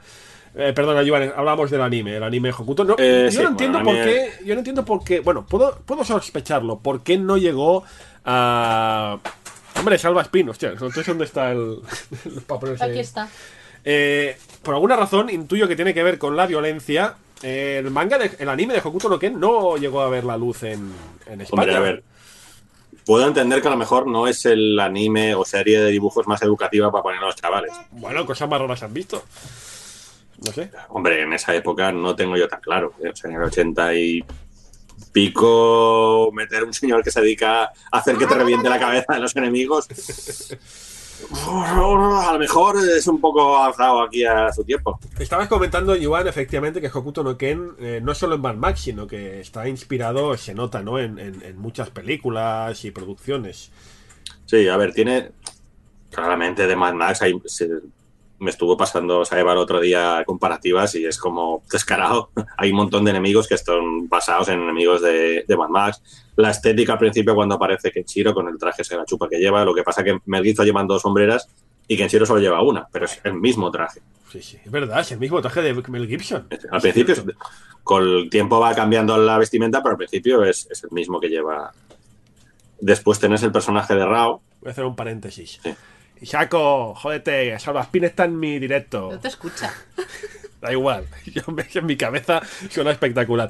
De Salvaspin está en mi chat, el tuyo no está Salvaspin. Tú no puedes ponerte elegante. ¿Qué hace? ¿Qué dice? ¿Eh? ¿Qué? Bueno, eh, perdón, sí, no, es que, que me puede, me puede la, la envidia. Ok. Eh, Rao, estamos hablando de Rao, ¿correcto? Claro, es que Eh, si- si sí, no- correcto. Que el personaje de Rao, que es, eh, es un personaje importante en la serie, Muy es, importante. es, es el hermano mayor adoptivo del personaje principal, ¿vale? Eh, que en un momento se van a pelear. Se van a pelear. ¿Por qué? Porque resulta que Hokuto Shinken es un arte marcial que solo puede tener eh, un único prac- pra- eh, practicante. Claro, ¿Vale? Pasa teóricamente a un único persona. Pero eh, cuando lo están enseñando, hay más de una persona. ¿Qué podía pasar con los demás? hmm, muy Pues resulta que. eh, os podéis imaginar. Ya, ya. Resulta que eh, pues, el hermano mayor también había entrenado con el Hokuto Shinken y hay un momento pues que se van a pelear. Eh, Y es un momento Sí. muy, muy, muy, muy épico de la serie. Pero es que Rao es, es importantísimo porque Rao es de estos pocos personajes. Hay, unos, hay unos cuantos, ¿eh? Un, puñado. Son estos personajes que han superado, o sea, han trascendido el mismo manga que los engloba, ¿no? Son estos malos buenos, estos eh, malos carismáticos, que no son malos per se, pero es el villano, pero son estos, estos villanos que han trascendido a un nivel tan alto que cuando pasa algo con ellos, eh, el, el Japón entero, aquí claro que no lo vivimos, pero Japón entero se volcó con ese suceso, ¿no? Mm. Entonces, Rao, cuando muere, spoiler, Solo puede haber uno, solo puede haber uno. digamos que. Claro, eh, vale, sí es malo, se ha enfrentado con Keshiro ya, pero. es- Pues, oh. Dios mío, es el molón, malo molón de. Es el Vegeta de la serie. de la serie, ¿vale? O sea, es. De hecho, es el final del primer arco. el de- primer arco. La- hay un fan el- de Rao, eres un fan de Rao No, ahí. es- es el- ¡Rao! Hombre, espero que el peque no sea fan de Rao, aunque la, el año de destrucción es el mismo. Vale, pues. Cuando acaba lo que sería el primer arco grande, importante de la serie, es después de la batalla contra Ra. Entonces, coincidiendo con que iban a hacer una película de Rao de animación, eh, decidieron hacer, celebrar el, como un velatorio, un entierro de Rao en Japón. Y fue Pero es que mm, ya ha pasado otras veces, no penséis, oh, qué, qué- qué rareza. No, no, ya ha pasado otras veces con otros personajes. Por eso digo lo de personajes que trascienden más allá de la serie. Ha pasado, bueno, pasó en Asta no Joe, eh, pasó en Gundam. Eh, bueno, ya veis, series muy icónicas de la cultura japonesa, ¿no? O sea, personajes tan icónicos, tan grandes, tan enormes que trascienden todos los niveles y que se les haga un entierro y a los que van cientos de personas. Mm. No, no, es la película que era Rao Den Gekito no Sho, que fue en 2007. Entonces pues, hicieron el funeral este y pues esto fue una pasada todo el mundo. ¿Sabes si- Es el funeral de Rao. Es que tengo entendido, por ejemplo, el de Asta no Joe, el personaje Asta no Joe, no me acuerdo cómo se llamaba, el personaje que moría, que en el velatorio estaba el autor del manga, y estaba ahí como recibiendo el pésame, a pesar de haberlo matado él. no sé si en este, en este entierro estaban Bronson y no sé si. Pues, ahora no, rec- ¿Te no recuerdo que te dan el pésame habiéndolo matado tú? como, bueno, oiga, Uy, le acompaño en el sentimiento, no, si, si lo he sido yo. es raro. Es un poco raro. Sí. Vale, eh, otras curiosidades del personaje de Rao es que su diseño está basado en el autor austríaco Arnold Schwarzenegger. ¿Quién? Arnold Schwarzenegger. Ah, el de los el, ponis. el chuache, sí. El de los ponis. El que pone vídeos de ponis en Twitter. Sí, el que está ¿no? con sus ponis pasando la cuarentena. Que en la época era un actor muy famoso de acción en los 80. O sea, esto es Mel Gibson contra Arnold Schwarzenegger. Exacto, Schwarzenegger. Joder, qué tela, tío. Hombre, a ver, ya después de verlo digo, hombre, pues sí. Lo cierto es que lo ves después, armario de 4 por, por 4 ahí... Sí, ya tiene un... También ha inspirado a personajes de videojuegos. Ah, sí. Eh, Ya, sí, Wolfgang Krauser de Fatal Fury, por ejemplo, está basado en Rao. Zeus de World Heroes. Me estás petando hoy la cabeza, tío. O sea, me estás, Mm. me estás dando facts a mí. O sea, facts de videojuegos a mí. ¡Pah! En toda cara. Y uno de sus ataques, eh, el Tensho Honretsu, sirvió de inspiración para el señor Miyazami Kurumada para uno de los ataques de Aldebarán de Tauro. el Great Horn, por lo visto, estaba inspirado en un ataque de Raw. Madre mía. ¡Wow! madre ¡Solo mía. les llamo, amigos! O sea, es que claro, el problema que tenemos con esta serie, aparte del manga, que bueno, fue publicada en su día, esos tomitos negros, ¿no? Por, por Bueno, Planeta. publicó Planeta aquí en, por eso digo. en los Bueno, ya eran tomos, tío, ya Pero eran tomos, ¿eh? Tampoco tuvo nunca la trascendencia que ha tenido otras series que hemos comentado ya, tanto en anime como en manga, ¿no? Y, y lo conocemos, pero conocemos lo justo, ¿no? Y, y poco a poco Sí, nos no, a ver, cuenta, también pero- entiendo que a lo mejor la- era para un público a lo mejor más adulto quizás de lo que estaba leyendo en ese momento. No había un público generalista que leyera tanto manga, a lo mejor. Quiero decir, a ver, la serie está muy bien, pero mm, quizás a lo mejor al chaval promedio de la época no es lo que estaba buscando. Oye, que, que leo aquí que, que Slot de los Goonies también sale. Sí, sales otro. Salen un montón de, de personajes inspirados en personajes de Pero- películas y, ¿Pero esto sería idea de Bronson o de Tetsuo Hara? Tetsuo Hara dijo, eh, déjame abuelo, déjame que ponga mis referencias para que venga Capitán Hombre, a ver, América". el- el- los personajes salen en el diseño, o sea, son ah, las, las inspiraciones van en el diseño de los personajes, pero, ¿sabes? O sea, el el profesor mejor le decía, el personaje tal sale aquí y tal, el otro, ah, pues mira, tengo un diseño cojonudo para este. El caso es que, lo dicho, estamos ahora viendo una reedición súper chula del Puño de la Estrella del Norte, con lo cual es suya. Eh, El puño de la estrella norte es de tu hijo. aparentemente. Es un manga histórico, un manga. Un manga súper importante. Recordad, niño, niño friendly. Eh, algún día me vendrá el peque y me hará el ta ta ta. Shindemo. ¿Cómo era? ¿Cómo decía en japonés? Omae wa mo shindeiru. Omae wa mo shinderu. Estás muerto. Tú ya estás muerto. Bueno, pues eso, un manga súper importante de dos grandes. Tú tienes que decir, ¿Nani? ¡Nani! Eh, Hombre, Joan, también te digo una cosa. Este, este directo, si ahora te reventase la cabeza, generaría mucho, mucho seguimiento. Sí. Me ganaría Clic, muchos. clic.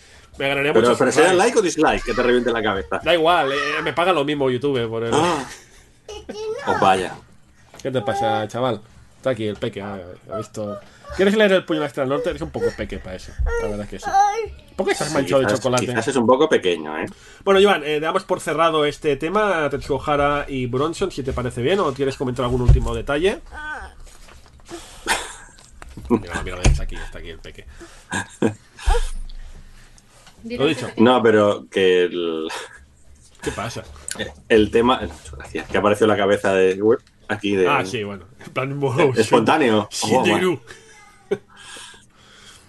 Bueno, entonces. eh, que el tema de lo de coger y poner personajes inspirados o sacados de otras películas y demás. Lleva pues, pasando toda la vida en, en la Sí, Jump. Quiero claro. decir, o sea, que es la gracia después de que tú lo ves y dices, ostras, pues este personaje está, te enteras de que está inspirado como esto que hemos visto. Ya.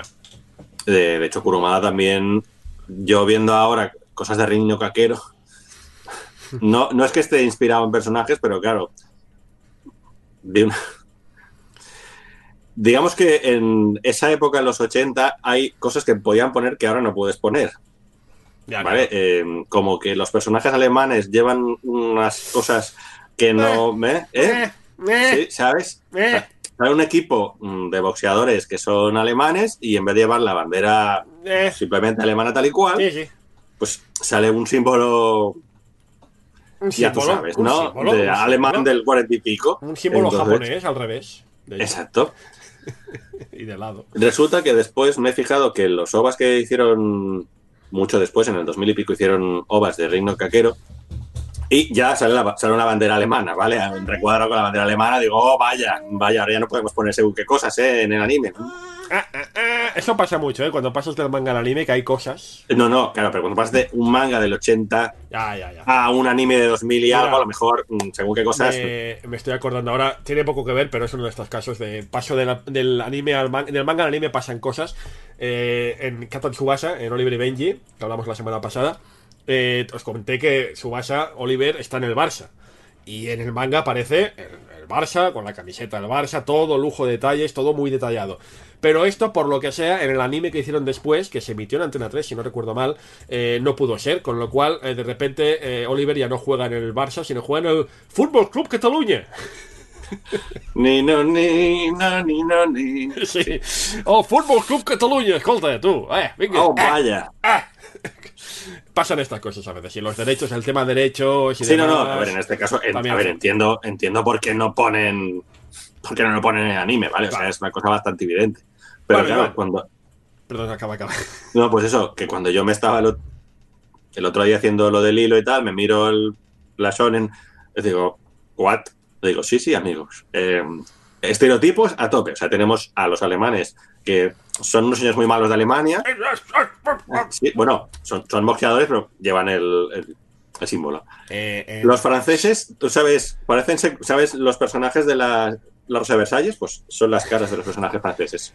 en, lo- en los, en los primeros arcos de JoJo's, Jojos, Jojos. que, que salen también alemanes. Sí, la tecnología alemana. Es, mm, y de repente le pasa como al Doctor, Doctor Strangelove y le da un. Ahí, Un tabardillo, el, ¿no? el brazo le da un. Bueno, va, acabemos ya Vale. Bronson. Sigamos Correcto, con- a ver, eh, los siguientes autores van a ser mm, autores bastante más eh, nuevos. Vamos a hacer un salto temporal y en algún eh, próximo programa ya volveremos para atrás para hacer personajes, autores un poquito más clásicos, Ah. si te parece. Ah, no sé, o sea.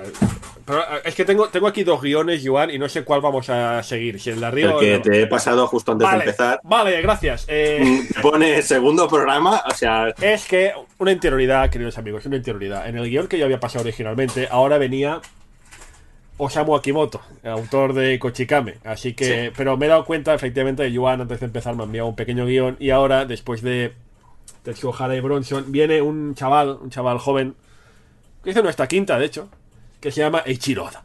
Así que está, el, el joven, joven está empezando. hacemos un salto gordo, ¿eh? Un salto gordísimo porque Sí, ver, pasamos más de... que nada de- porque llevamos ya un rato. Sí, vale, vale.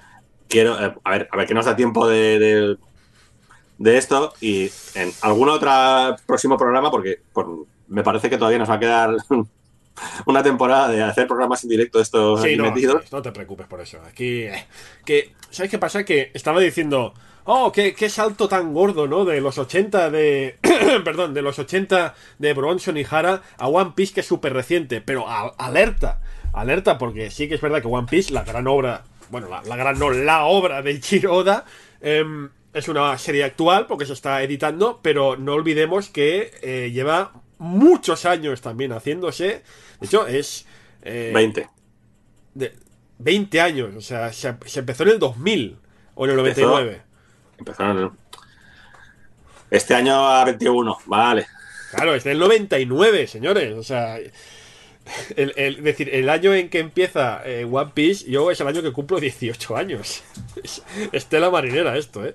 Y es la, la primera vez que vamos a Japón, de hecho, también, la primera vez que yo voy a Japón. O sea, yo eh, coincido en el, tiempo, en el espacio, con Eiichiro Oda pegando el mayor pelotazo de su vida. Y antes de empezar con One Piece, quisiera hacer un- un pequeño disclaimer, más o menos, es parecido. Y es que creo que en España no entendemos, en otros países puede que sí, pero en España no nos hacemos a la idea de la enorme trascendencia que tiene One Piece en Japón. Lo digo porque eh, cuando en España pensamos en un megatón, después de Dragon Ball, pensamos, después de Dragon Ball, ¿qué hubo? Hubo Naruto, ¿no? Es un poco lo que te viene a la mente, Naruto, el megatón. Pero la realidad es que el éxito de One Piece en, en- en Japón es es alucinante. O sea, encuentras. O sea, Naruto es un exitazo, es un pelotazo, es tremendo también. Pero a día de hoy todavía One Piece lo peta a unos niveles en Japón que incluso por momentos parece superar al propio Dragon Ball. Cuidado con esto, ¿eh? Que no son, no son palabras menores. Lo que pasa es que One Piece aquí ha sido editado de cierta manera que no le ha dado la fama quizá que tenía. Ha sido editado en manga de una fama, de una forma que no le ha dado la fama que se merecería. Y el anime también ha sido muy maltratado. Y después me gustaría comentar, si me dejas, Juan, eh, el ultraje que le han hecho al anime de, de One Piece en nuestro país. Pero bueno, perdón, ¿eh? empezamos hablando, si te parece, de Ichiro Oda, el autor de One Piece. Aquí está el amigo Superpan en el chat. Comentando de que siempre quiere empezar One Piece, pero mm, Joder, pues ya Claro. vas mal, vas mal.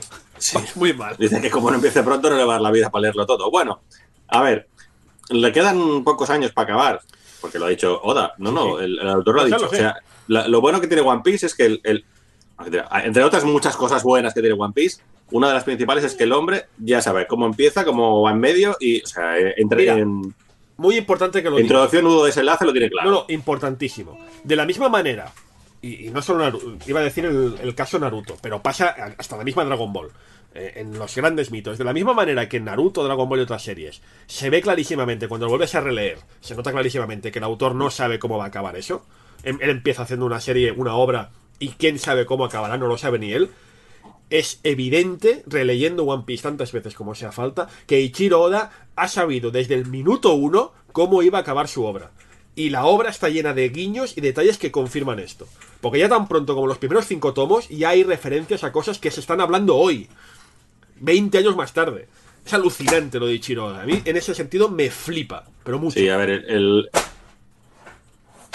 Perdón. el- el hombre, además, se nota que lo tiene planificado porque va metiendo cosas dentro de la serie que en ese momento tú las ves y te quedas igual y dices, este personaje aquí Exacto. ni va, ni fu ni fa. Y 20 tomos después, ¿te acuerdas del personaje tal que salía en la viñeta aquella del tomo? Pues es este que sale aquí y es súper importante. Y tú, Literalmente, tú, literalmente. mm, pero a ver, ¿cómo? Entonces, este hombre, yo estoy segurísimo que tiene hecho un esquema de puntos importantes en la historia que tienen que ir pasando para que vaya avanzando hasta que llegue al punto que yo quiero, que es el final. Sí, y entre medio sí que, pues lo explica. No lo tiene todo planificado al detalle para que más o menos fluya y más o menos sea una cosa que tú lo puedas leer y, y, Sí. De y- hecho- y no quede como muy acartonado. de hecho, Pero tiene unos puntos, digamos, que son. De hecho, Joan y yo, más o menos, la seguimos al día. Más o menos. Yo, aprovechando el encierro este, me he puesto al día. Sí, sí, me he puesto al día. Ya voy. Capítulo 957, amigos. He llegado al, al último. Llegamos más o menos al día y estábamos comentando el otro día por Telegram, no vamos a decirlo aquí porque esto sí que es un spoilerazo del tamaño del Kilimanjaro, pero estamos, estamos hablando de esos detallitos ¿no? que están saliendo hoy, que estamos ahí de toma nota de esto porque esto en, en un- en unos 5 o 6 tomos esto va a pegar un megatón, efectivamente, ¿no? Quería comentarte una cosa, Yuan, antes de continuar, Sí, sí. y es que One Piece, al igual que series como Naruto, eh, son series. Es un debate que he oído por otros lugares, pero me resulta muy interesante y me gustaría saber tu opinión. Todos sabemos que el Shonen Jump, lo hemos dicho por activa por pasiva, Shonen Jump es una revista de chavales, ¿no? Son chavales de adolescentes, eh, chavales un poco bueno, Shonen, ¿no? O sea, es una serie para chavales. El caso es que estamos hablando continuamente de series, perdón por el, el hilo musical, eh, estamos hablando continuamente de series que duran 10, 15, 20 años. Entonces, claro, y series, City Hunter no sería el caso, pero por ejemplo, eh, bueno, Hokuto no Ken, eh, Naruto, One Piece, estas series que tienen un hilo argumental que va desde 0 a 1000, ¿vale? Y supuestamente esta revista solo es para chavales, con lo cual la teoría nos dice, o por lo menos así es como lo entenderían en España o en Europa, se entiende que en el momento en que el chaval se hace mayor, abandona la Shonen Jump. Y chavales que eran pequeños y han crecido, han- tienen la edad comprar la Shonen Jump, empiezan leyendo una serie que tiene 10 años y un argumento de 10 años atrás. Entonces, hay, un, hay dos temas, ¿no? Primero, los chavales que dejan la Jump, que en realidad no la dejan porque quieren seguir cómo, cómo sigue su historia, ¿no? Correcto. Y- pero luego está el otro tema de los de los nuevos chavales que tienen que recuperar 10, 15 años de historia. ¿No? Esto es un debate curioso. Entonces llegan los señores y dicen, tengo estos bonitos tomos con todo lo que no te has leído aquí disponibles por un Bueno, módico precio en yenes. No, y ni siquiera módico precio, porque en Japón está más que asentado el tema de las bibliotecas, los cafés, ¿no? Lo- tú puedes irte Sí, a los- tomar Sí, un cafecito a un sitio y leerte cinco tomos de Naruto y saber Bueno, la serie que tanto hecho- te mola dónde viene. he visto yo eh, los... Ahí, pero una pasada. O sea, aquí tú... Claro, yo es que me imagino a la gente que no... Que pueda estar viéndonos y que no sepa cómo va esto en Japón. O sea, tú aquí te imaginas que es una cafetería como las típicas que te vas aquí al para café a tomar algo. No, no son exactamente así. O sea, si veáis por YouTube veréis que se pueden ver, hay gente que ha hecho los típicos challenges. Me voy a pasar un día metido en un manga café de estos. Hay unos que son una pasada. Sea, tú alquilas como una especie de habitación. Tú tienes tu ordenador con internet, tienes ahí la biblioteca con todos los mangas que te puedas imaginar, Todo lo que quieras. pagas X por, horas. O sea, de hecho hay mucha gente que lo utiliza cuando he perdido el último tren, no me quiero gastar el dinero de un hotel porque es caro, necesito un sitio donde no estará aquí en la calle, ¿vale? que sea más o menos módico y que esté bien, que esté resguardado y tal. Tienes tu habitación, tienes derecho a ducha, tienes para tomarte también, creo que hay máquinas expendedoras de comida, café, agua, refrescos, quiero decir, Sí, sí. Teóricamente está pensado para que estés un rato, pero que si un día, mm, por lo que sea tal, o sea, a ver, mm, no es lo más cómodo del mundo para dormir, porque se supone que es una especie de asientos, como un sofá, Claro, claro. pero Pero es que eso es lo que quiero decirte, que es que si precisamente... quieres te puedes ir allí, Claro, te pasas un, un día por la tarde y te pones a leer. que es precisamente que exista esta infraestructura la que permite que algo que, seamos claros, esto sería impensable en Occidente. Y es impensable desde el momento que sabemos que, pues, los referentes de aquí, un Marvel o un DC, que están continuamente reseteando desde cero sus personajes, precisamente para evitar ese miedo del autor, del, perdón, del autor, del lector joven, que dice, quiero empezar con Batman, ¿qué leo? bueno, tienes Sí. 80 años de colecciones. No, aquí estamos cada dos por tres haciendo reinicios, reprincipios, crisis y demás por evitar ese miedo. Pero en Japón no, en Japón no tienen miedo a hacer una serie que lleve 30 años haciéndose siguiendo un hilo argumental.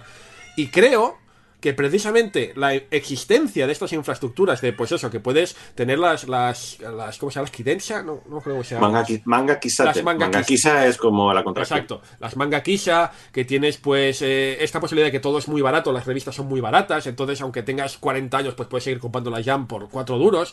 Quiero decir, que si no fuera por esta infraestructura, no podría tener éxito una serie supuestamente para una revista de niños que dure 20 años. O sea, es hasta Bueno. anatema. Actualmente ya es, con el tema digital ahora es más fácil. Claro, evidentemente. Quiero decir, ya no tienes que físicamente tener espacio ni gastarte el. O sea, quiero decir. Ahora, de hecho, con las iniciativas estas que han ido sacando del, del el Shonen Jump Plus, el Manga Plus aquí en Occidente, Correcto.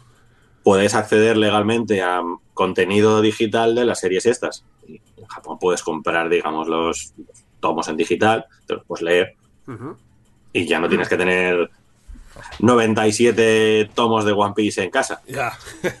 Es que ha salido ahora el tomo 97, llevan 97 Imagínate. tomos de One Piece. Pero es lo que te digo, que a ver, eh, una serie como Kochikame, que son capítulos autoconclusivos, pues aún, ¿no? Pero es eso, pensar en que hay serie como One Piece, que tienen un hilo argumental clarísimo, que llevan 20 años haciéndose. Y claro, ¿cuántos, chav- ¿cuántos chavales han pasado por ahí? ¿Cuántos chavales han pasado por esas páginas? ¿Cuántas generaciones? Casi te puedo decir, ¿no? Es, es Hmm. curioso, es muy curioso. Pero bueno, sí, que lo dicho, reivindicando eso, que, que es, que es casi único, te diría, ¿no? Esa, esa capacidad de Ichiro Oda de hacer una serie de 20 años y que se note que tiene el final más que decidido. De hecho, leí, confírmame si es verdad, eh, leí una historia, no sé si es cierta, de la típica historia de Bueno, un perdón, chaval... eran 96 tomos, me he equivocado en 96 uno. tomos. Un, un chaval que se estaba muriendo de cáncer, la típica historia, por desgracia, ¿no? Y que su sueño era saber cómo se acababa One Piece y que se ve que Ichiro Oda se lo contó. En plan, va, venga, se lo voy a contar porque pobre chaval, en plan, último, último deseo, ¿no? Entonces, eh, ostras, Yo esa historia, o una muy parecida, la he leído, pero con Bleach. O sea, Hostia, pero con Bleach no, tío, con Bleach, ¿eh? ¿A quién le interesa saber cómo acaba Bleach, eh? o sea, yo me estoy muriendo y cómo acaba Bleach es lo que menos me importa. Perdón por el chiste negro, oscuro negro, pero es que es verdad, eh. Nada, no me interesa. Viene Tite Cubo, que te lo explico, que te lo explico, que no, déjame, déjame tranquilo, Tite Cubo, déjame morirme en paz. Pesado, suelta. Es que yo. Es que. yo- perdona por el paréntesis, pero es que yo tengo la imagen. tengo siempre la imagen. Cuando acabó Naruto. Bueno, eso es un poco spoiler, pero da igual. Cuando acabó Naruto. Entre comillas, spoiler entre comillas. Cuando acabó Naruto, acabó con un hijo, ¿no? Dice, oh, Naruto tiene un hijo. Y rápidamente hicieron. El manga del hijo, ¿vale? ¿Cómo acaba Bleach? con otro rapaz Bueno, por ahí. ¿no? Pero yo es que me imagino. quiero decir, no, no es nuevo. Muchas series de estas Ya, han ya. acabado que están Ya, al final. Pero es que yo me imagino, desde hace mucho tiempo, me imagino a Tita Kubo en su casa, esperando al lado del teléfono, a ver si me llaman para hacer la serie del niño. A ver si me llaman. No llaman, está... voy a coger. Uy, no cuelga, cuelga, que quizá me están llamando. A ver, a ver si me llama alguien. A ver si. No llaman, eh. Bueno, estarán muy ocupados. A ver, no, que la gente querrá Bleach 2, seguro, ¿no? Bueno, No me llaman, no me llaman. Sabes que han anunciado que van a hacer. Sí, sí, sí. ¿Quién le interesa eso? Lo siento, es que. Hombre, pues por lo visto en Japón a alguien, porque le han autorizado a hacer la serialización de la serie nueva y le van a hacer el anime del arco que faltaba. Quiero decir, aquí creo que dijimos, Que en Japón a lo mejor la gente no. sí que hay un fandom de Bleach que lo espera. No, hombre, no. ¿Qué va?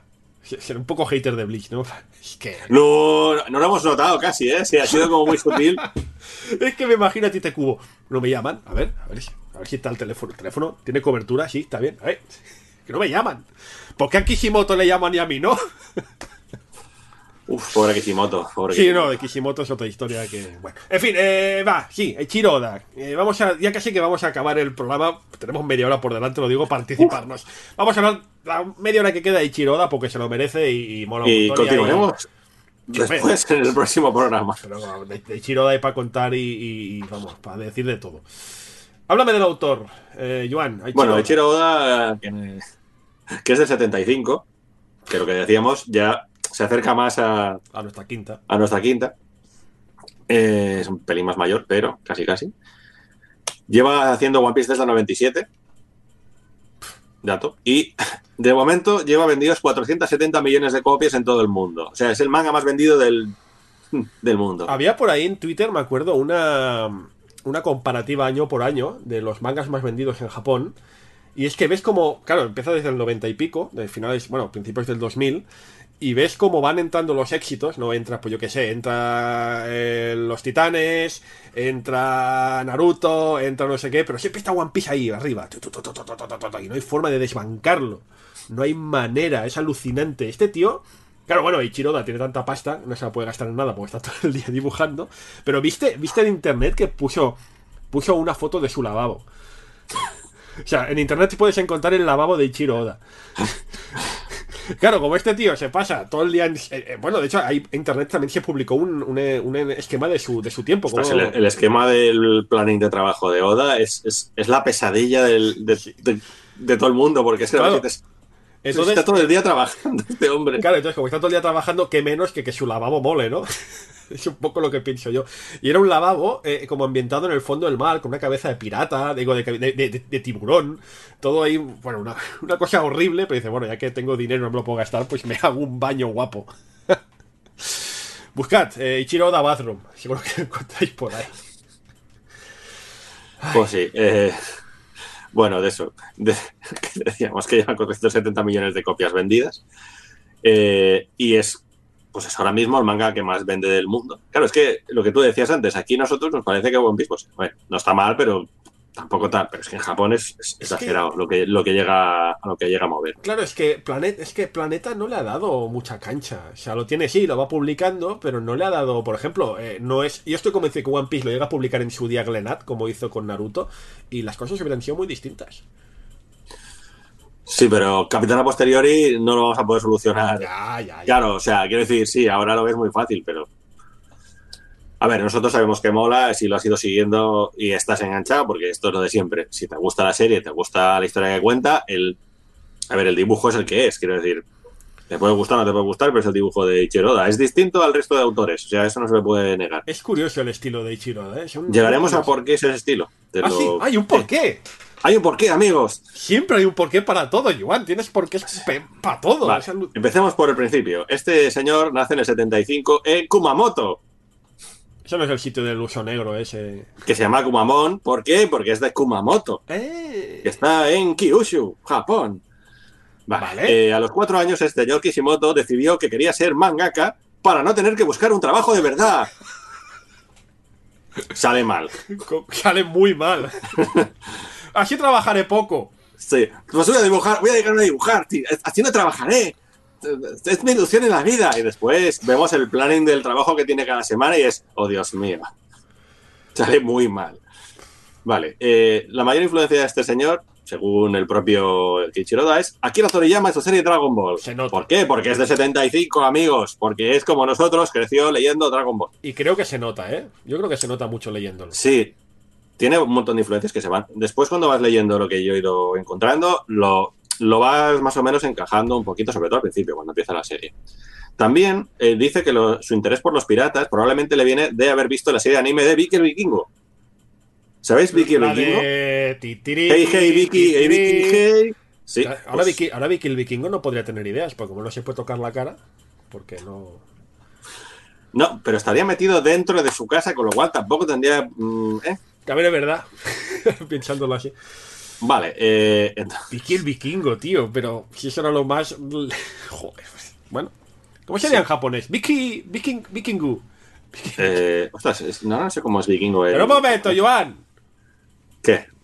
Vicky es vikingo, no pirata. A ver, te voy a decir, los vikingos que iban en sus barcos no iban repartiendo amor y galletas a la gente. Vale. Vinland Saga nos ha enseñado cosas, amigos, después. Uf, Vinland Tenéis sí. el manga Seinen de ¿qué pasaría si Vicky el Vikingo fuera una serie Seinen? Pues no sería Vicky, sería Vinland Saga. Que está muy bien, recomendado. Sí, Yo sí, sí, recomienda. sí, recomiendo. Vale, eh, el, sigamos con Ichiro.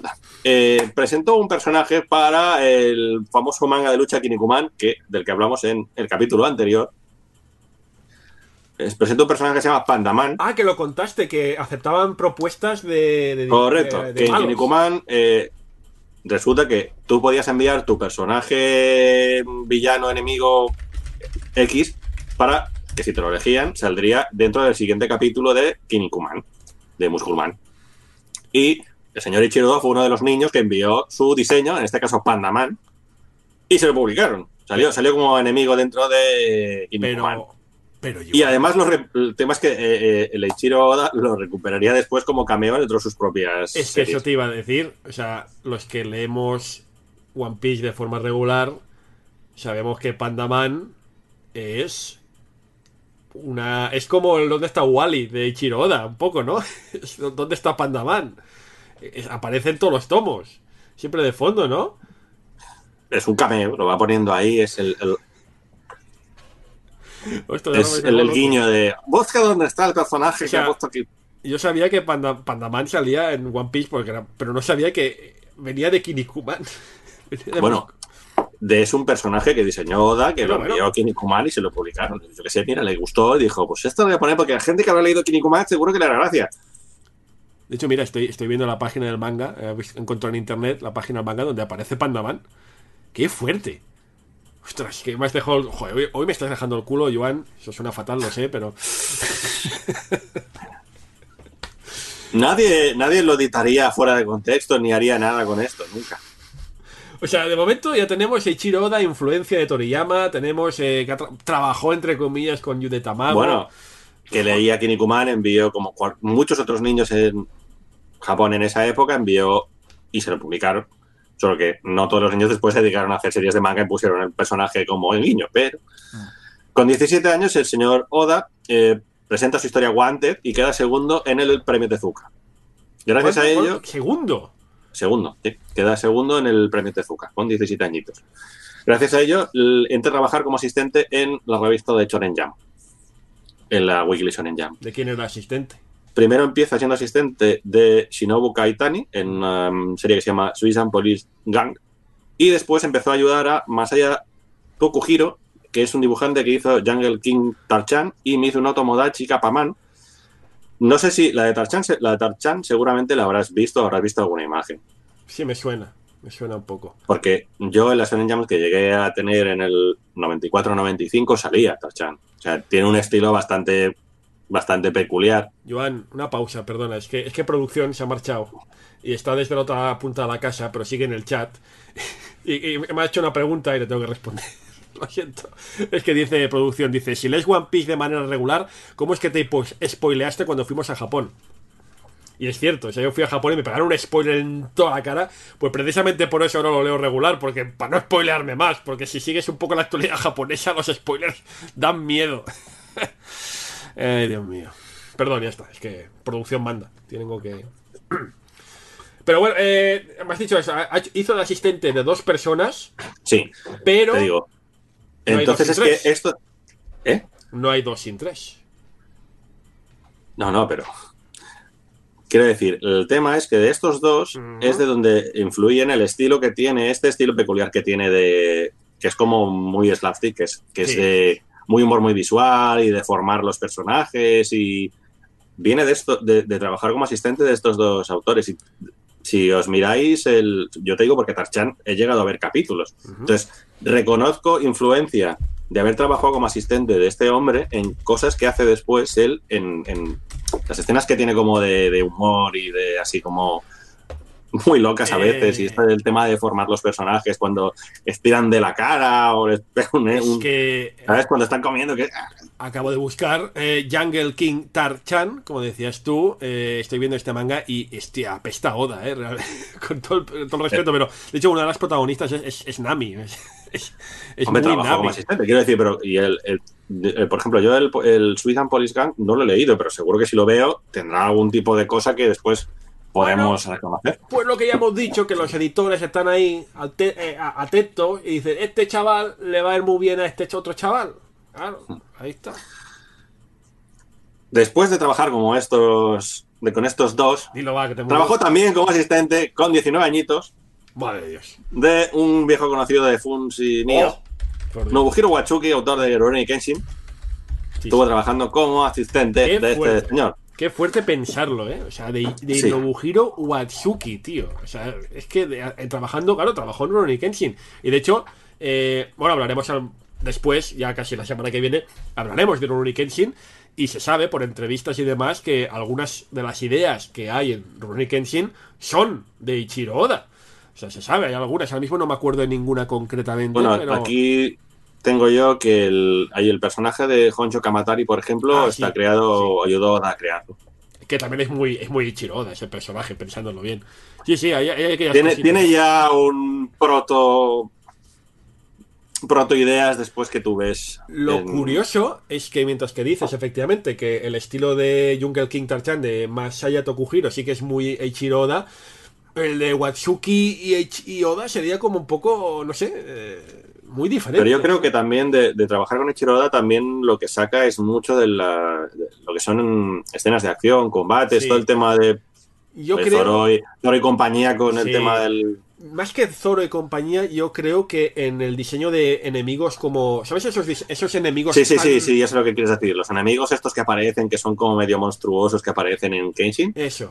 tiene un también un rollete de O eso. sea, yo veo, por ejemplo, eh, el pues, bueno, no, personajes con pasado trágico también. Sí, pero yo, por ejemplo, en, en One Piece veo a los Ichibukai o veo a, a- a- a los diferentes piratas, a, todos estos piratas que acompañan a eh, los capitanes piratas de la generación de Luffy y son Mm. muy Eiichiro, son muy Nobuhiro Watsuki también si lo piensas, ¿eh? en el diseño. Sí, sí, tiene, forma. tiene un estilo también en el tema de creación de personajes. A ver, yo creo que es un, como todo, el, el desarrollo de como dibujante también bebe de lo que ha estado aprendiendo cuando está asistente. Después, con los años ha ido cambiando. O sea, el, el One Piece del principio con el One Piece de ahora ha cambiado mucho Claro. el dibujo y el- el- la manera de contar las cosas, pero empezó ya con un nivel bastante, bastante bueno. Ostras, pero qué fuerte, qué me parece súper fuerte. Dos grandes, dos grandiosos, eh, trabajando codo a codo. Es, es Bueno, es lo que decíamos, que normalmente son asistentes de otros autores. El Oda gana al final el premio Hop, Hop Step para nuevos artistas de la Jam, es un premio mensual que hacen para jóvenes talentos en el manga. Entonces, eh, en este periodo, Oda dibuja dos historias de piratas llamadas Romance Down, que, se publican en el 96 en Nakamaru Jump y en la Weekly Sun Jump. que también están recopiladas en los tomos. que es lo que comentabas tú antes, y esto es el prototipo de lo que sería después One Piece. Casi ¿vale? todas las grandes obras tienen su prototipo en algún momento, ¿no? Tienen una versión mm, con algún personaje que aprovechan o que es como la idea de la que se basa después para crear la obra que será famosa posteriormente, que es, este que es One Piece. Eh, en Romance Down, por ejemplo, sale, sale Luffy. Eh, Monkey D. Luffy sale de protagonista. Entonces, que cambian otra, hay un montón de cosas que no tienen nada que ver, pero el protagonista es Luffy. Muchas gracias, perdona por el paréntesis, dice Superpan, amigo y dibujante además, que por cierto antes decía, hablando de Nobuhiro, de, perdón, de Ichiro Oda, decía, lo de, lo de Oda me, me flipa porque Superpan es dibujante y decía, yo cuando hago algún cómic lo, lo leo después y está lleno de lagunas, está lleno de fallos argumentales y este cabrón lleva 20 años ahí de la que te pego. Nada, dice, dice Superpan, me parece interesante el apunte. Dice, en España, aparte de Ibáñez, que se sabe que es así, eh, se suelen tener asistentes. Supongo que lo piensa por él. Dice, ¿puedo yo contratar a algún asistente algún día cuando sea un super autor famoso? A ver, Ibáñez no sé si definirlo como asistente. Ya, o negros, ¿no?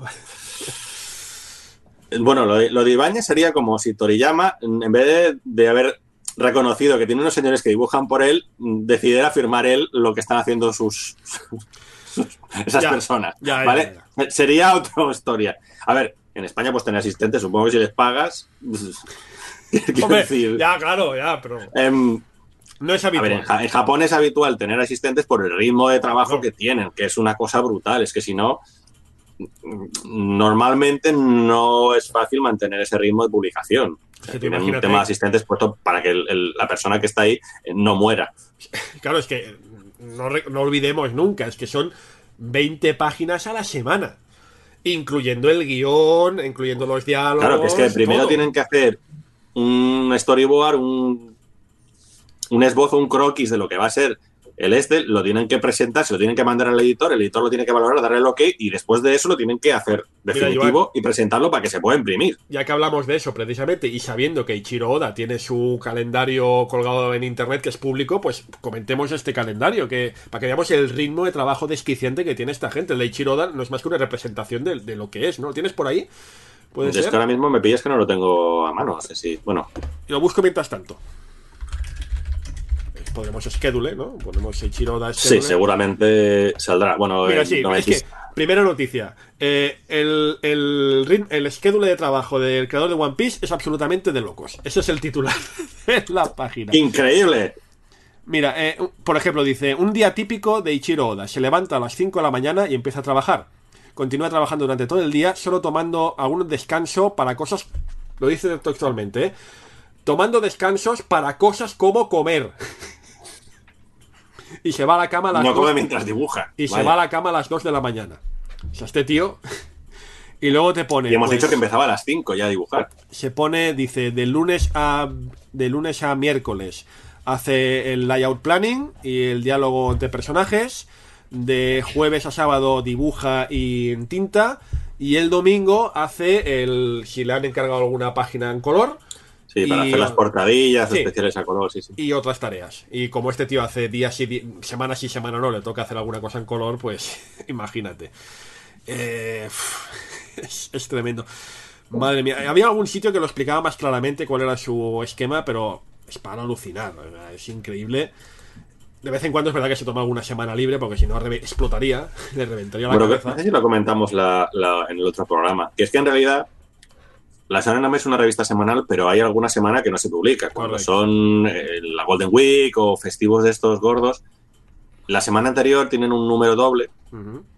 porque eso a veces tú cuando veías la Shonen Jump veías que había algunos números que tenían, en vez de tener solamente un número, la revista tenía doble número. Es porque la semana siguiente no hay revista. De hecho, Entonces, mira- normalmente Es que, Joan, acabo de encontrar, es que he encontrado eh, el- un, un artículo que es el schedule semanal de One Piece para el 2020.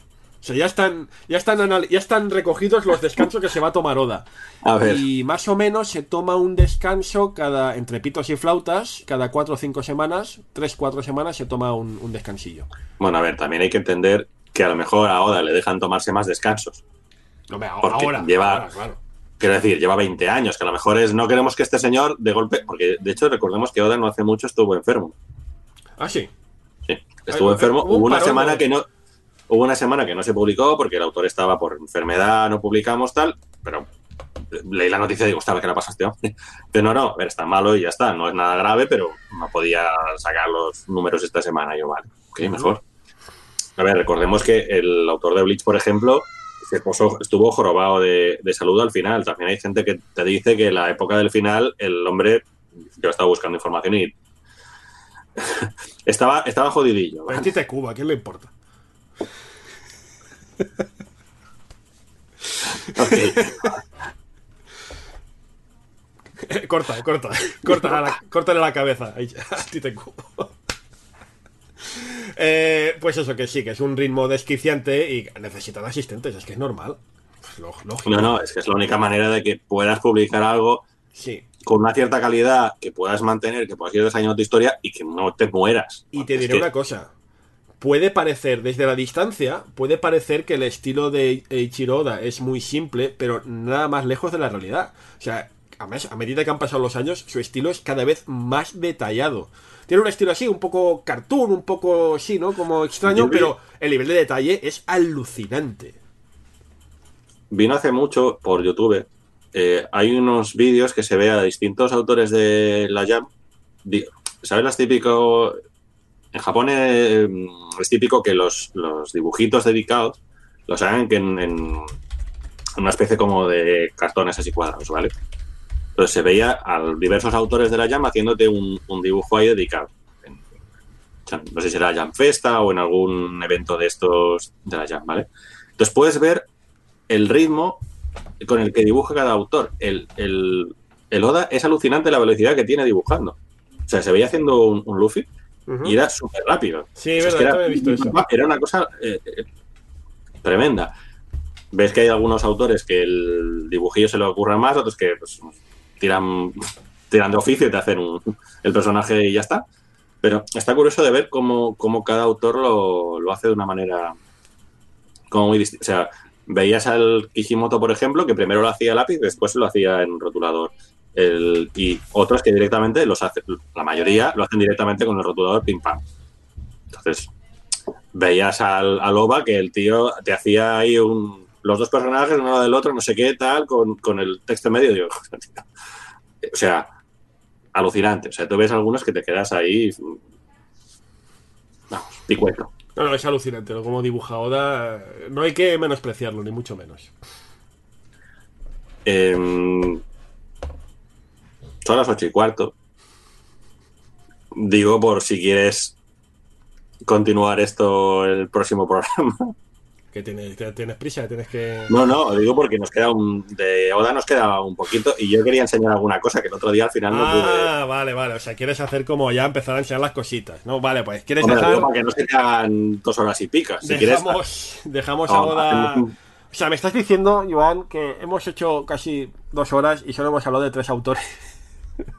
¿Qué tres? Ah, bueno, sí, dos y medio.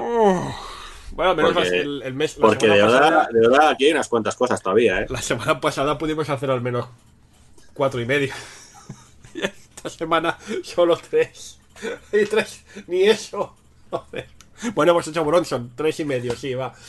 Ay, vale, venga, va, pues eh, dejamos ahí a puntito caramelo. contar algo más de, de One Piece, ¿eh? No pasa nada. No, De, no, bueno, no. de Oda. De hecho, mira, dejamos este tiempo para que la gente, como, ¿quién decía que querían, no sabía cuándo empezar One Piece? Pues qué mejor momento ahora que empezar con One Piece. Total, tienes otra cosa que hacer, tienes algún sitio al que ir, pues solo tienes 96 tomos que leerte. Eso se hace en una tarde loca, hombre. Claro que sí. Pues venga, dejamos a, a, a Ichiro Oda. Hemos comentado un par de cosas importantes, que ha sido asistente de Watsuki.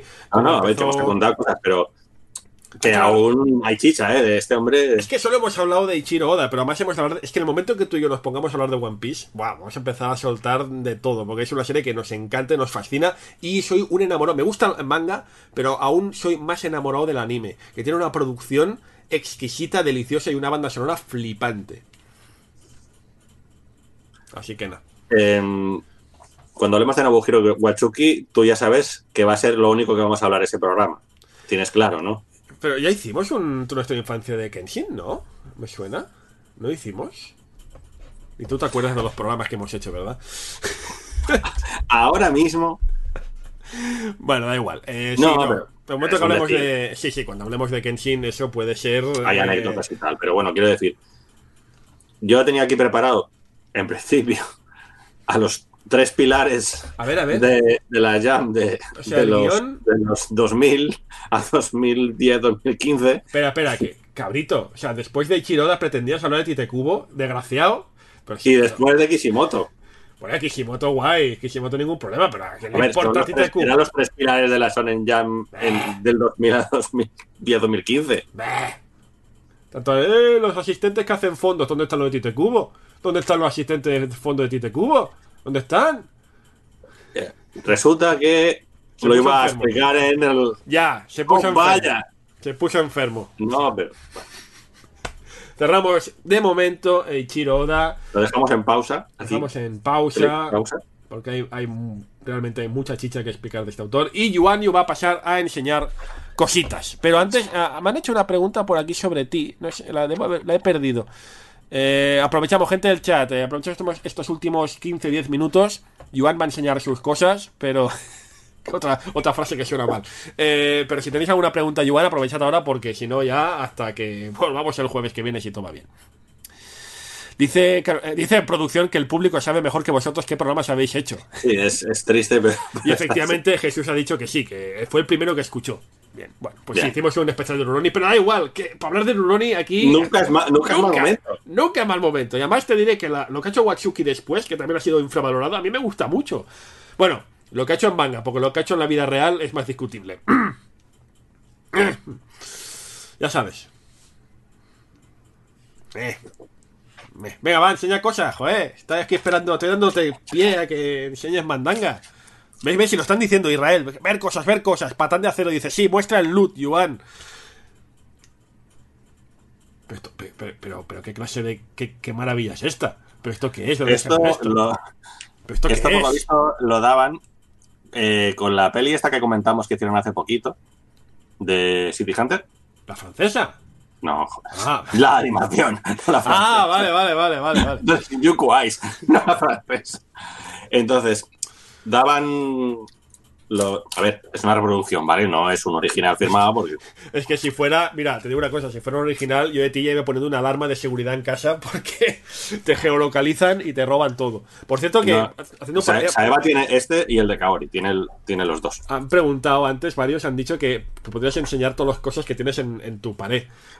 La pared de corcho, amigos. es- esa Otro- pared en otro momento ya nos pondremos con. Yo he estado en esa, yo he estado en esa habitación varias veces, como amigos, ¿se entiende? Y ostras, espera, espera, espérate. Y tiene una pared de corchos, algo que siempre me ha fascinado, de la, la- la choza de Yuan. Esta- otra, otra igual, pero de Gundam, ¿no? Pero Gundam, Este- pero, pero Yuan, Gundam no es del Shonen Jump.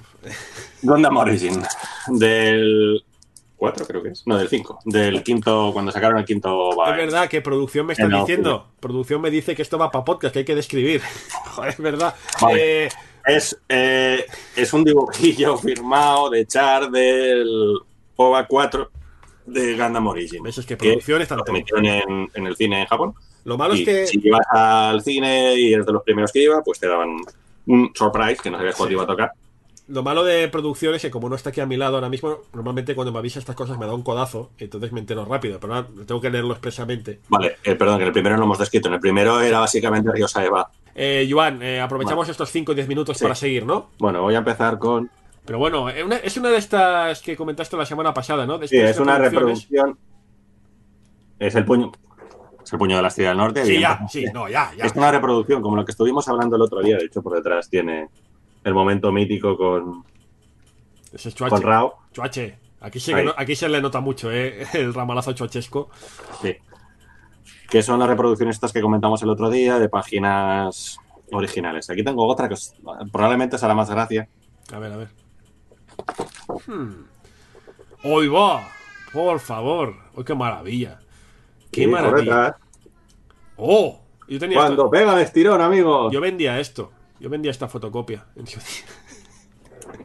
Yo era de esos que vendían fotocopias. Oye, Joan, es verdad, eh, muy, un inciso súper rápido, porque no tenemos tiempo, pero eh, es una pregunta que se hace siempre, ¿no? Eso de por qué no hay originales a la venta en Japón, mientras que sí que lo hay en Estados Unidos y en Europa. Bueno, en realidad sí que hay. Se pueden. De vez en cuando sale algún original. pero, mm, Precios de estos. Astronómicos. Yo he visto por ahí subastas que venden originales y son unos precios tremendos. Yo leí Ah, que- tiene que ser. el- ahí lo tienes en una vitrina. Es Claro. la- el- Pero que no es lo habitual, o sea que tú, ent- entre comillas, puedes tener un original de cualquier autor europeo norteamericano con más o Sí, menos no. dificultad, pero lo tienes. sí. Pero en Ah, Japón no. es, es otro, es otra historia. Leí, leí, corrígeme si me equivoco, que es porque mientras que los originales en, en Occidente son propiedad del autor, Sí. en Japón los originales son propiedad de la editorial. Generalmente sí. Y la editorial se los queda por si tiene que hacer Para algún- tu archivo X se los guarda Correcto. por whatever, como por ejemplo sacar este tipo de merchandising. Exacto, exacto, porque, claro, pues, por eso es tener hay alguno, es verdad, por ahí hay, de hecho, hubo hace unos años, me acuerdo, acabamos ya, eh, hubo el, un- un- una denuncia de un caso de alguien que decía tener originales japoneses y que se descubrió que era una estafa, bueno, que no fiéis, que no compréis nada de eso. Más cosas, Yuan, vamos, venga, que no vamos ya en nada. ¿Qué es esto? A ver, qué cositas nos enseña Yuan, qué delicias, qué cosas de, de su choza. Esto es la portada del primer Dragon Ball, pero en forma... eh, Es un posavasos Posavasos. de cerámica. de cerámica, además. Sí, Estupendo, fantástico. que tengo varios. No lo has usado para nada, evidentemente. No, los tenía en la caja. De hecho, es el unboxing que estoy haciendo ahora. Hombre, no lo habías visto nunca. Los estás viendo ahora por primera Hombre, vez. a ver, está en la foto, está el- en la parte de aquí, pero. ¿Hay más? Pero son, todos son de Dragon Tengo, Ball. tengo cuatro. No. Que nos. A ver, a ver. El, el póker. Póker de posavasos. A ver, a ver. La emoción nos embarga. ¡Oh, qué chulo! De exportación. Uno de Doctor también. Para la gente que no esté viendo el vídeo, el primero era uno de Goku del primer tomo. Este es de Doctor Slump. Sí, posavasos de Doctor Slump, posavasos de Dragon Ball. ¿Seguirá siendo. ¿Hay más Toriyama o.? No, los otros ya no son Toriyama. A ver. El Oh, tercer posavasos, la emoción. El tercer La emoción, intriga, dolor de barriga. El tercer posavasos nunca usado es de Kochikame. Tenemos ahí al policía Ryotsu haciendo de las suyas. Mm. Mola un montón. Pilares de la Jump indiscutibles. Hemos hablado de Doctor Slump, hemos hablado de Dragon Ball, pero todavía no hemos hablado de Kochikame. Próximamente Próximamente en otros programas. en su pantalla amiga. Y el cuarto posavasos es de Video Gelai. Pero de, esa la, que nos preguntaban antes si no vamos a hablar de él. pero de la reedición Kanzenban que hicieron años más tarde. Mm. Cuando Katsura Pues- hizo este cambio, que empezó a dibujar cosas a color, que lo hacía muy bien también. Si hemos de hablar de Katsura, yo tengo ganas de hablar de Katsura porque, no sé, es, es aquel autor, es aquel placer culpable, ¿no? Que uno tiene al... ¿Qué, qué me estás enseñando? Iván, recuerda, esto es un podcast, recuerda. Voy a sacar una cosa de una caja de plástico que tampoco lo había sacado. Estás haciendo muchos unboxings hoy. Sí, Qué emoción, por Dios. A ver, a ver. voy a sacar de ¿Es la bolsa de plástico porque ser. ¿Es un Daruma o parece? Es un Daruma Es de un Daruma Kinnikuman. de, de Kinnikuman. Estupendo, maravilloso. ¿Qué gracia tiene esto? Que aquí pone Heisei 29, que diréis, pues me parece lo fantástico. Heisei 29 es 2017, es cuando lo compré porque es la primera exposición de la Shonen Jump. Eh. Pero Niku, Ah, 29 ¿Qué es? Se lee como Niku, que como es el el, símbolo que tiene en la frente. es el kanji que lleva Kinnikuman en la frente que también le da nombre, de hecho, Correcto. que es carne.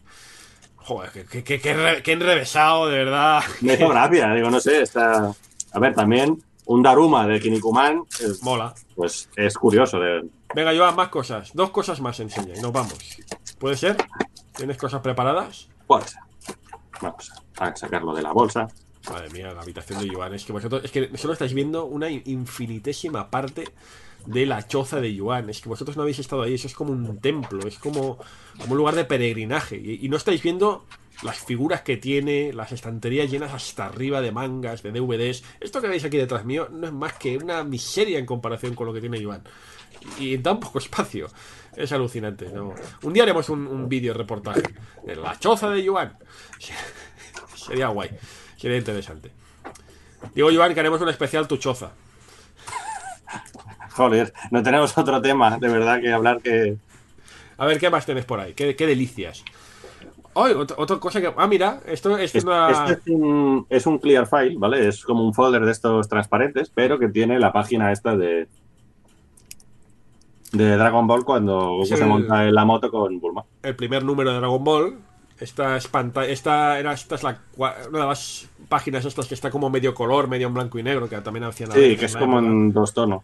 Y que se ve, y que se ve, lo que más me fascina de este tipo de páginas es que se ve cómo eh, ponen los textos en Japón. Que Están pegados. dejan, dejan el globo y viene alguien, lo, lo, im- lo imprime, ¿no? Y lo recorta y lo pega, literalmente. O sea, no tiene más misterio. Bueno, creo que hoy en día ya se hace digital. Y, y para acabar, Yuan nos enseña. ¡Oh! Esto es JoJo's. La, esta es la sexta o la séptima serie, nunca me acuerdo del orden de las. Esta es la cuarta, esto es Diamond y Ah, es Sunbreak. el, ah, es el- Vale, vale. Sí, es el. el, el, el- no, diré, no diré el que de Jotaro. Yosuke. Eso es. O- eh, mola, mola mucho. Es que la obra de Araki, eh, otro Jordi Hurtado, por cierto, tengo muchas ganas de hablar de Araki y de sus cosas. Otro que déjalo correr. Otro que también. Otro que ha encontrado una, una especie de, de equilibrio entre la longevidad y los arcos argumentales, ¿no? Es más fácil. Sí, a ver, seguirlo. Araki también la se buscó. A ver, se la burra, hay que decirlo. Joder, se ocurre. Pero encontró la manera de poder ir contando sus historias y que sí que está relacionado con lo que he contado antes, Mm. pero va cambiando de personajes y de Sí, género y tal, con lo cual es una manera también de no, de no quemarse con... Y bueno, es que ahora aquí también hay para explicar de cosas. Hay que explicar. Bueno, es que justo ahora lo estamos disfrutando en nuestro país. Justo ahora por fin hemos empezado a descubrir su grandeza, Sí, sí, ¿no? Tanto por ha el manga, años, pero tanto por el fin- manga como con el anime que recientemente se ha hecho, ¿no? Que, que es una pasada. Sí, de hecho el anime está súper bien hecho. Es una adaptación muy, muy buena. Y la película de Diamond is Unbreakable que está rodada en Sitges, que es algo que siempre me peta la cabeza. Y ¿Por, bueno, qué? ok. ¿Por qué, amigos? ¿Por qué era necesario que lo Por- rodaran? Bueno, sabes perfectamente por qué. Porque el director dijo, uy, unas vacaciones pagadas en el, Mediterráneo. Sí. Tengo muchas ganas. No, no, no. Muchas ganas de hablar de aquí, claro que sí. Bueno, Joan, eh, nos vamos a ir ya. eh, llevamos dos horas. Ha habido este coitus interruptus de 5 y 10 minutos, pero bueno, al margen hemos hablado, aquí hemos hablado de Bronson, hemos hablado de Tetsuo Hara, de Tsukasa Hoyo, hemos hablado de Eiichiro Oda, aunque todavía hay mucho que comentar por él. Y hemos visto un poco tus cosas, ¿no? Hemos visto tus intríngulis. tus- Sí, tus- tus algunas de las cosas que tengo aquí en casa. Un día, próximo programa, el jueves. Podemos volver el jueves. No creo que tengas nada que hacer. Aparte de estar confinado en casa por una pandemia Yo- médica mundial, Yo te invito, te invito a que la semana que viene o de aquí dos, te dejo incluso dos, hagamos un traveling. Hagamos un traveling por tu, tu choza. O sea, yo entiendo que hoy has hecho la cama expresamente para la ocasión. Puede que los gallumbos estén por el suelo, quién lo sabe, no quiero saberlo.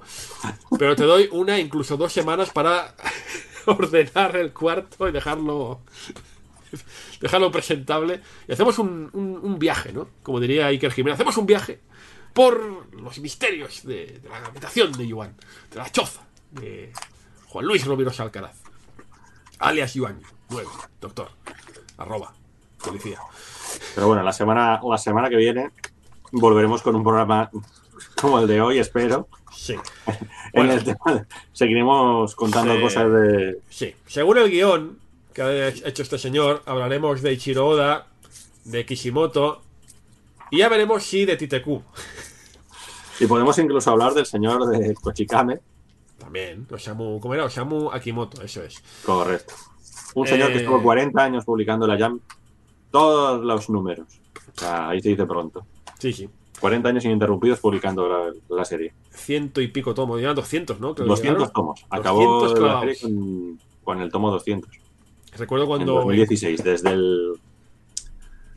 Desde el 76 hasta el 2016. recuerdo cuando apareció el tomo 100, que fue como ¡guau! El tomo 100 y ya, ya 200, ya, ya ha quedado como poco.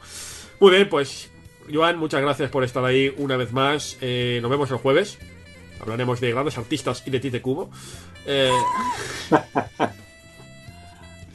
¿Cómo voy, eh? ¿Cómo voy? Y es como. ¿Cómo voy?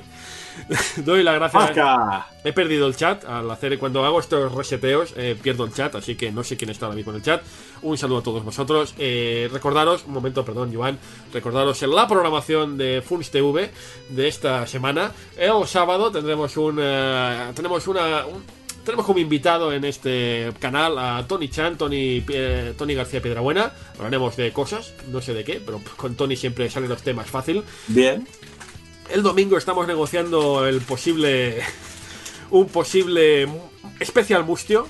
Mustio especial. Eh, veremos a ver si es posible. El martes que viene seguiremos con un nuevo charlemos. Y el jueves que viene, pues también tendremos un nuevo Tú en infancia. Y quién sabe si el sábado que viene tengo apalabrado también una visita muy especial. Gracias al chat, gracias a producción, gracias a Yuan. Nos vemos pronto. Yuan, gracias por estar ahí. Hasta el jueves que viene. Adiós. Venga, nena, gracias, nos vemos hasta pronto. Adiós, adiós. Y adiós con la manita. Adiós.